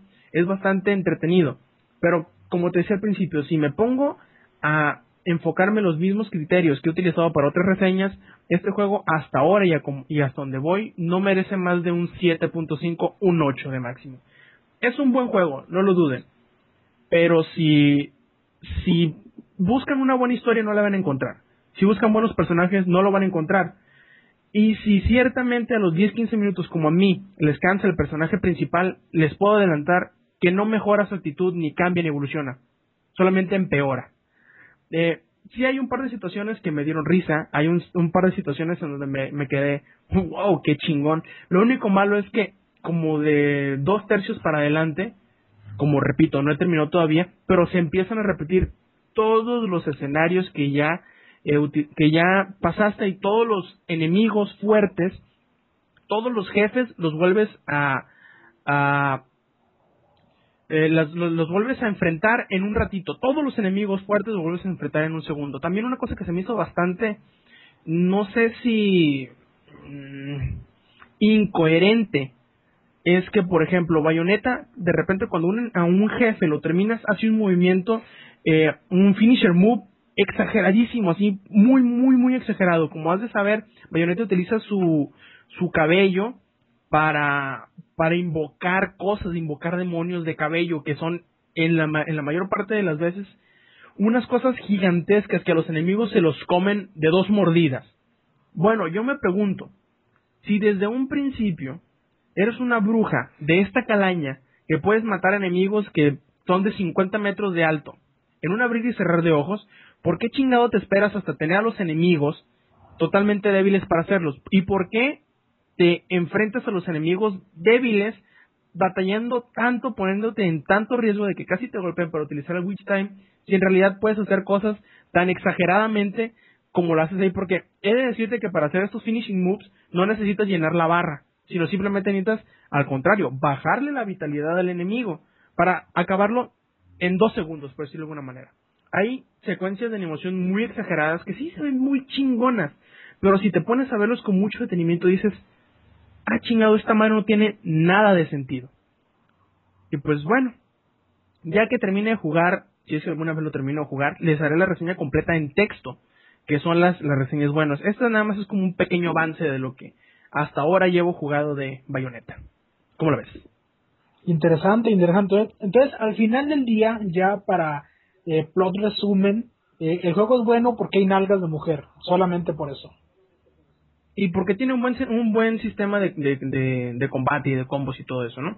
Está, como les digo, es un buen juego, pero no es como muchos están poniéndoles un juego de 9, un juego de 10 total, porque si nos ponemos, si nos ponemos estrictos a las bases en, en los que uno, eh, los, los parámetros que uno toma en cuenta para reseñar los juegos, no pueden aplicarse de la misma manera a Bayonetta y ponerle un 10. ¿Por qué? Porque en muchos puntos flaquea de una manera tan, horre- tan horrorosa que no se le puede eh, pasar por alto. Sí es un juego disfrutable, pero no es una obra maestra como muchos te lo están queriendo poner. Pues una pena, una pena porque el juego venía con mucho arrastre, prometía mucho, pero ahora vemos que no todo lo que brilla es oro y no porque tenga una gran capacidad de ser centro de atención por temas tabú o temas eh, tan poco trascendentes como son la sexualidad de un personaje eh, que además de todo es irreal. eh, la verdad es que yo esperaba más del juego. Yo cuando veía los plots de, de publicidad decía, mira, se ve bien, mira, se ve interesante. Y luego cuando ya empecé a ver más trailers de, en cuanto al gameplay, me empecé a aburrir, me empecé a, desangelar del proyecto. Creo que como, como producto eh, era interesante, pero siempre hay que cuidar otros detalles más allá de simplemente que se vea bonito. Creo que hubieran podido hacer un mejor trabajo, pero por lo que me cuentan no lo hicieron. Y sí es más o menos lo que tenía pensado o esperado yo sobre, sobre este juego. ¿eh? Y pues bueno, ya, ya nos estamos pasando un poquitito de lanza, ¿no crees? Con esta edición número 16 de, de Shout. ¿Qué te parece si nos vamos despidiendo? Porque ciertamente ya, pues, a uno se le cansa el- la garganta de hablar mucho y pues dos horas y media como que es algo que no cualquiera lo puede lograr. Y pues te agradezco mucho, carnal, que me acompañes y te pido disculpas nuevamente por haber atrasado la, la, la transmisión el día de ayer, pero pues ya ves que todo sale chingón si lo dejamos añejar lo suficiente. Pues mira, el material que tengo hoy es el mismo que sacar ayer, ¿eh? Lo mismito. Calla. Pues bueno, eso ha sido todo de, de parte al menos mía. Esperemos que los temas que desarrollamos hoy les hayan sido de su agrado, no se hayan aburrido y sobre todo eh, les hayan sido interesantes realmente. Fueron temas largos, eh, hasta los pequeños se hicieron largos. Es más, comenzamos en grande con aquella anécdota tan, tan larga que me aventé hoy al, iniciar el programa. Ojalá y que, que se hayan divertido tanto como me divertí yo en esta emisión. Roberto, no sé si quieras agregar algo, yo por lo pronto me despido. Muchas gracias a todos por habernos acompañado. Ojalá y sigan así. La semana entrante los esperamos sin falta el viernes. El viernes, señores y señores, a las 11 de la noche, hora del centro de México. Roberto, te paso los micrófonos. Así es, eh, muchas gracias de nuevo y pues les recordamos que visiten langaria.net, que es la casa eh, la casa de este Shout y también es la casa de, de Showtime que se pues publica los lunes y de Comics Army, un podcast protagonizado por aquí por mi canal Bishop y por Franco Magno en donde hablan de cómics y nada más de cómics que se publica los miércoles y que ya tenemos el audio para el siguiente que sí se va a publicar el miércoles también. Y bueno, de nuevo eh, recuerden visitar langare.net y muchas gracias por estar aquí con nosotros de parte de mi carnal Bishop y mía. Yo soy Roberto Sainz o Rob Sainz en Twitter. Eh, recuerden venir la semana que entra y recuerden siempre, siempre, siempre, stay metal.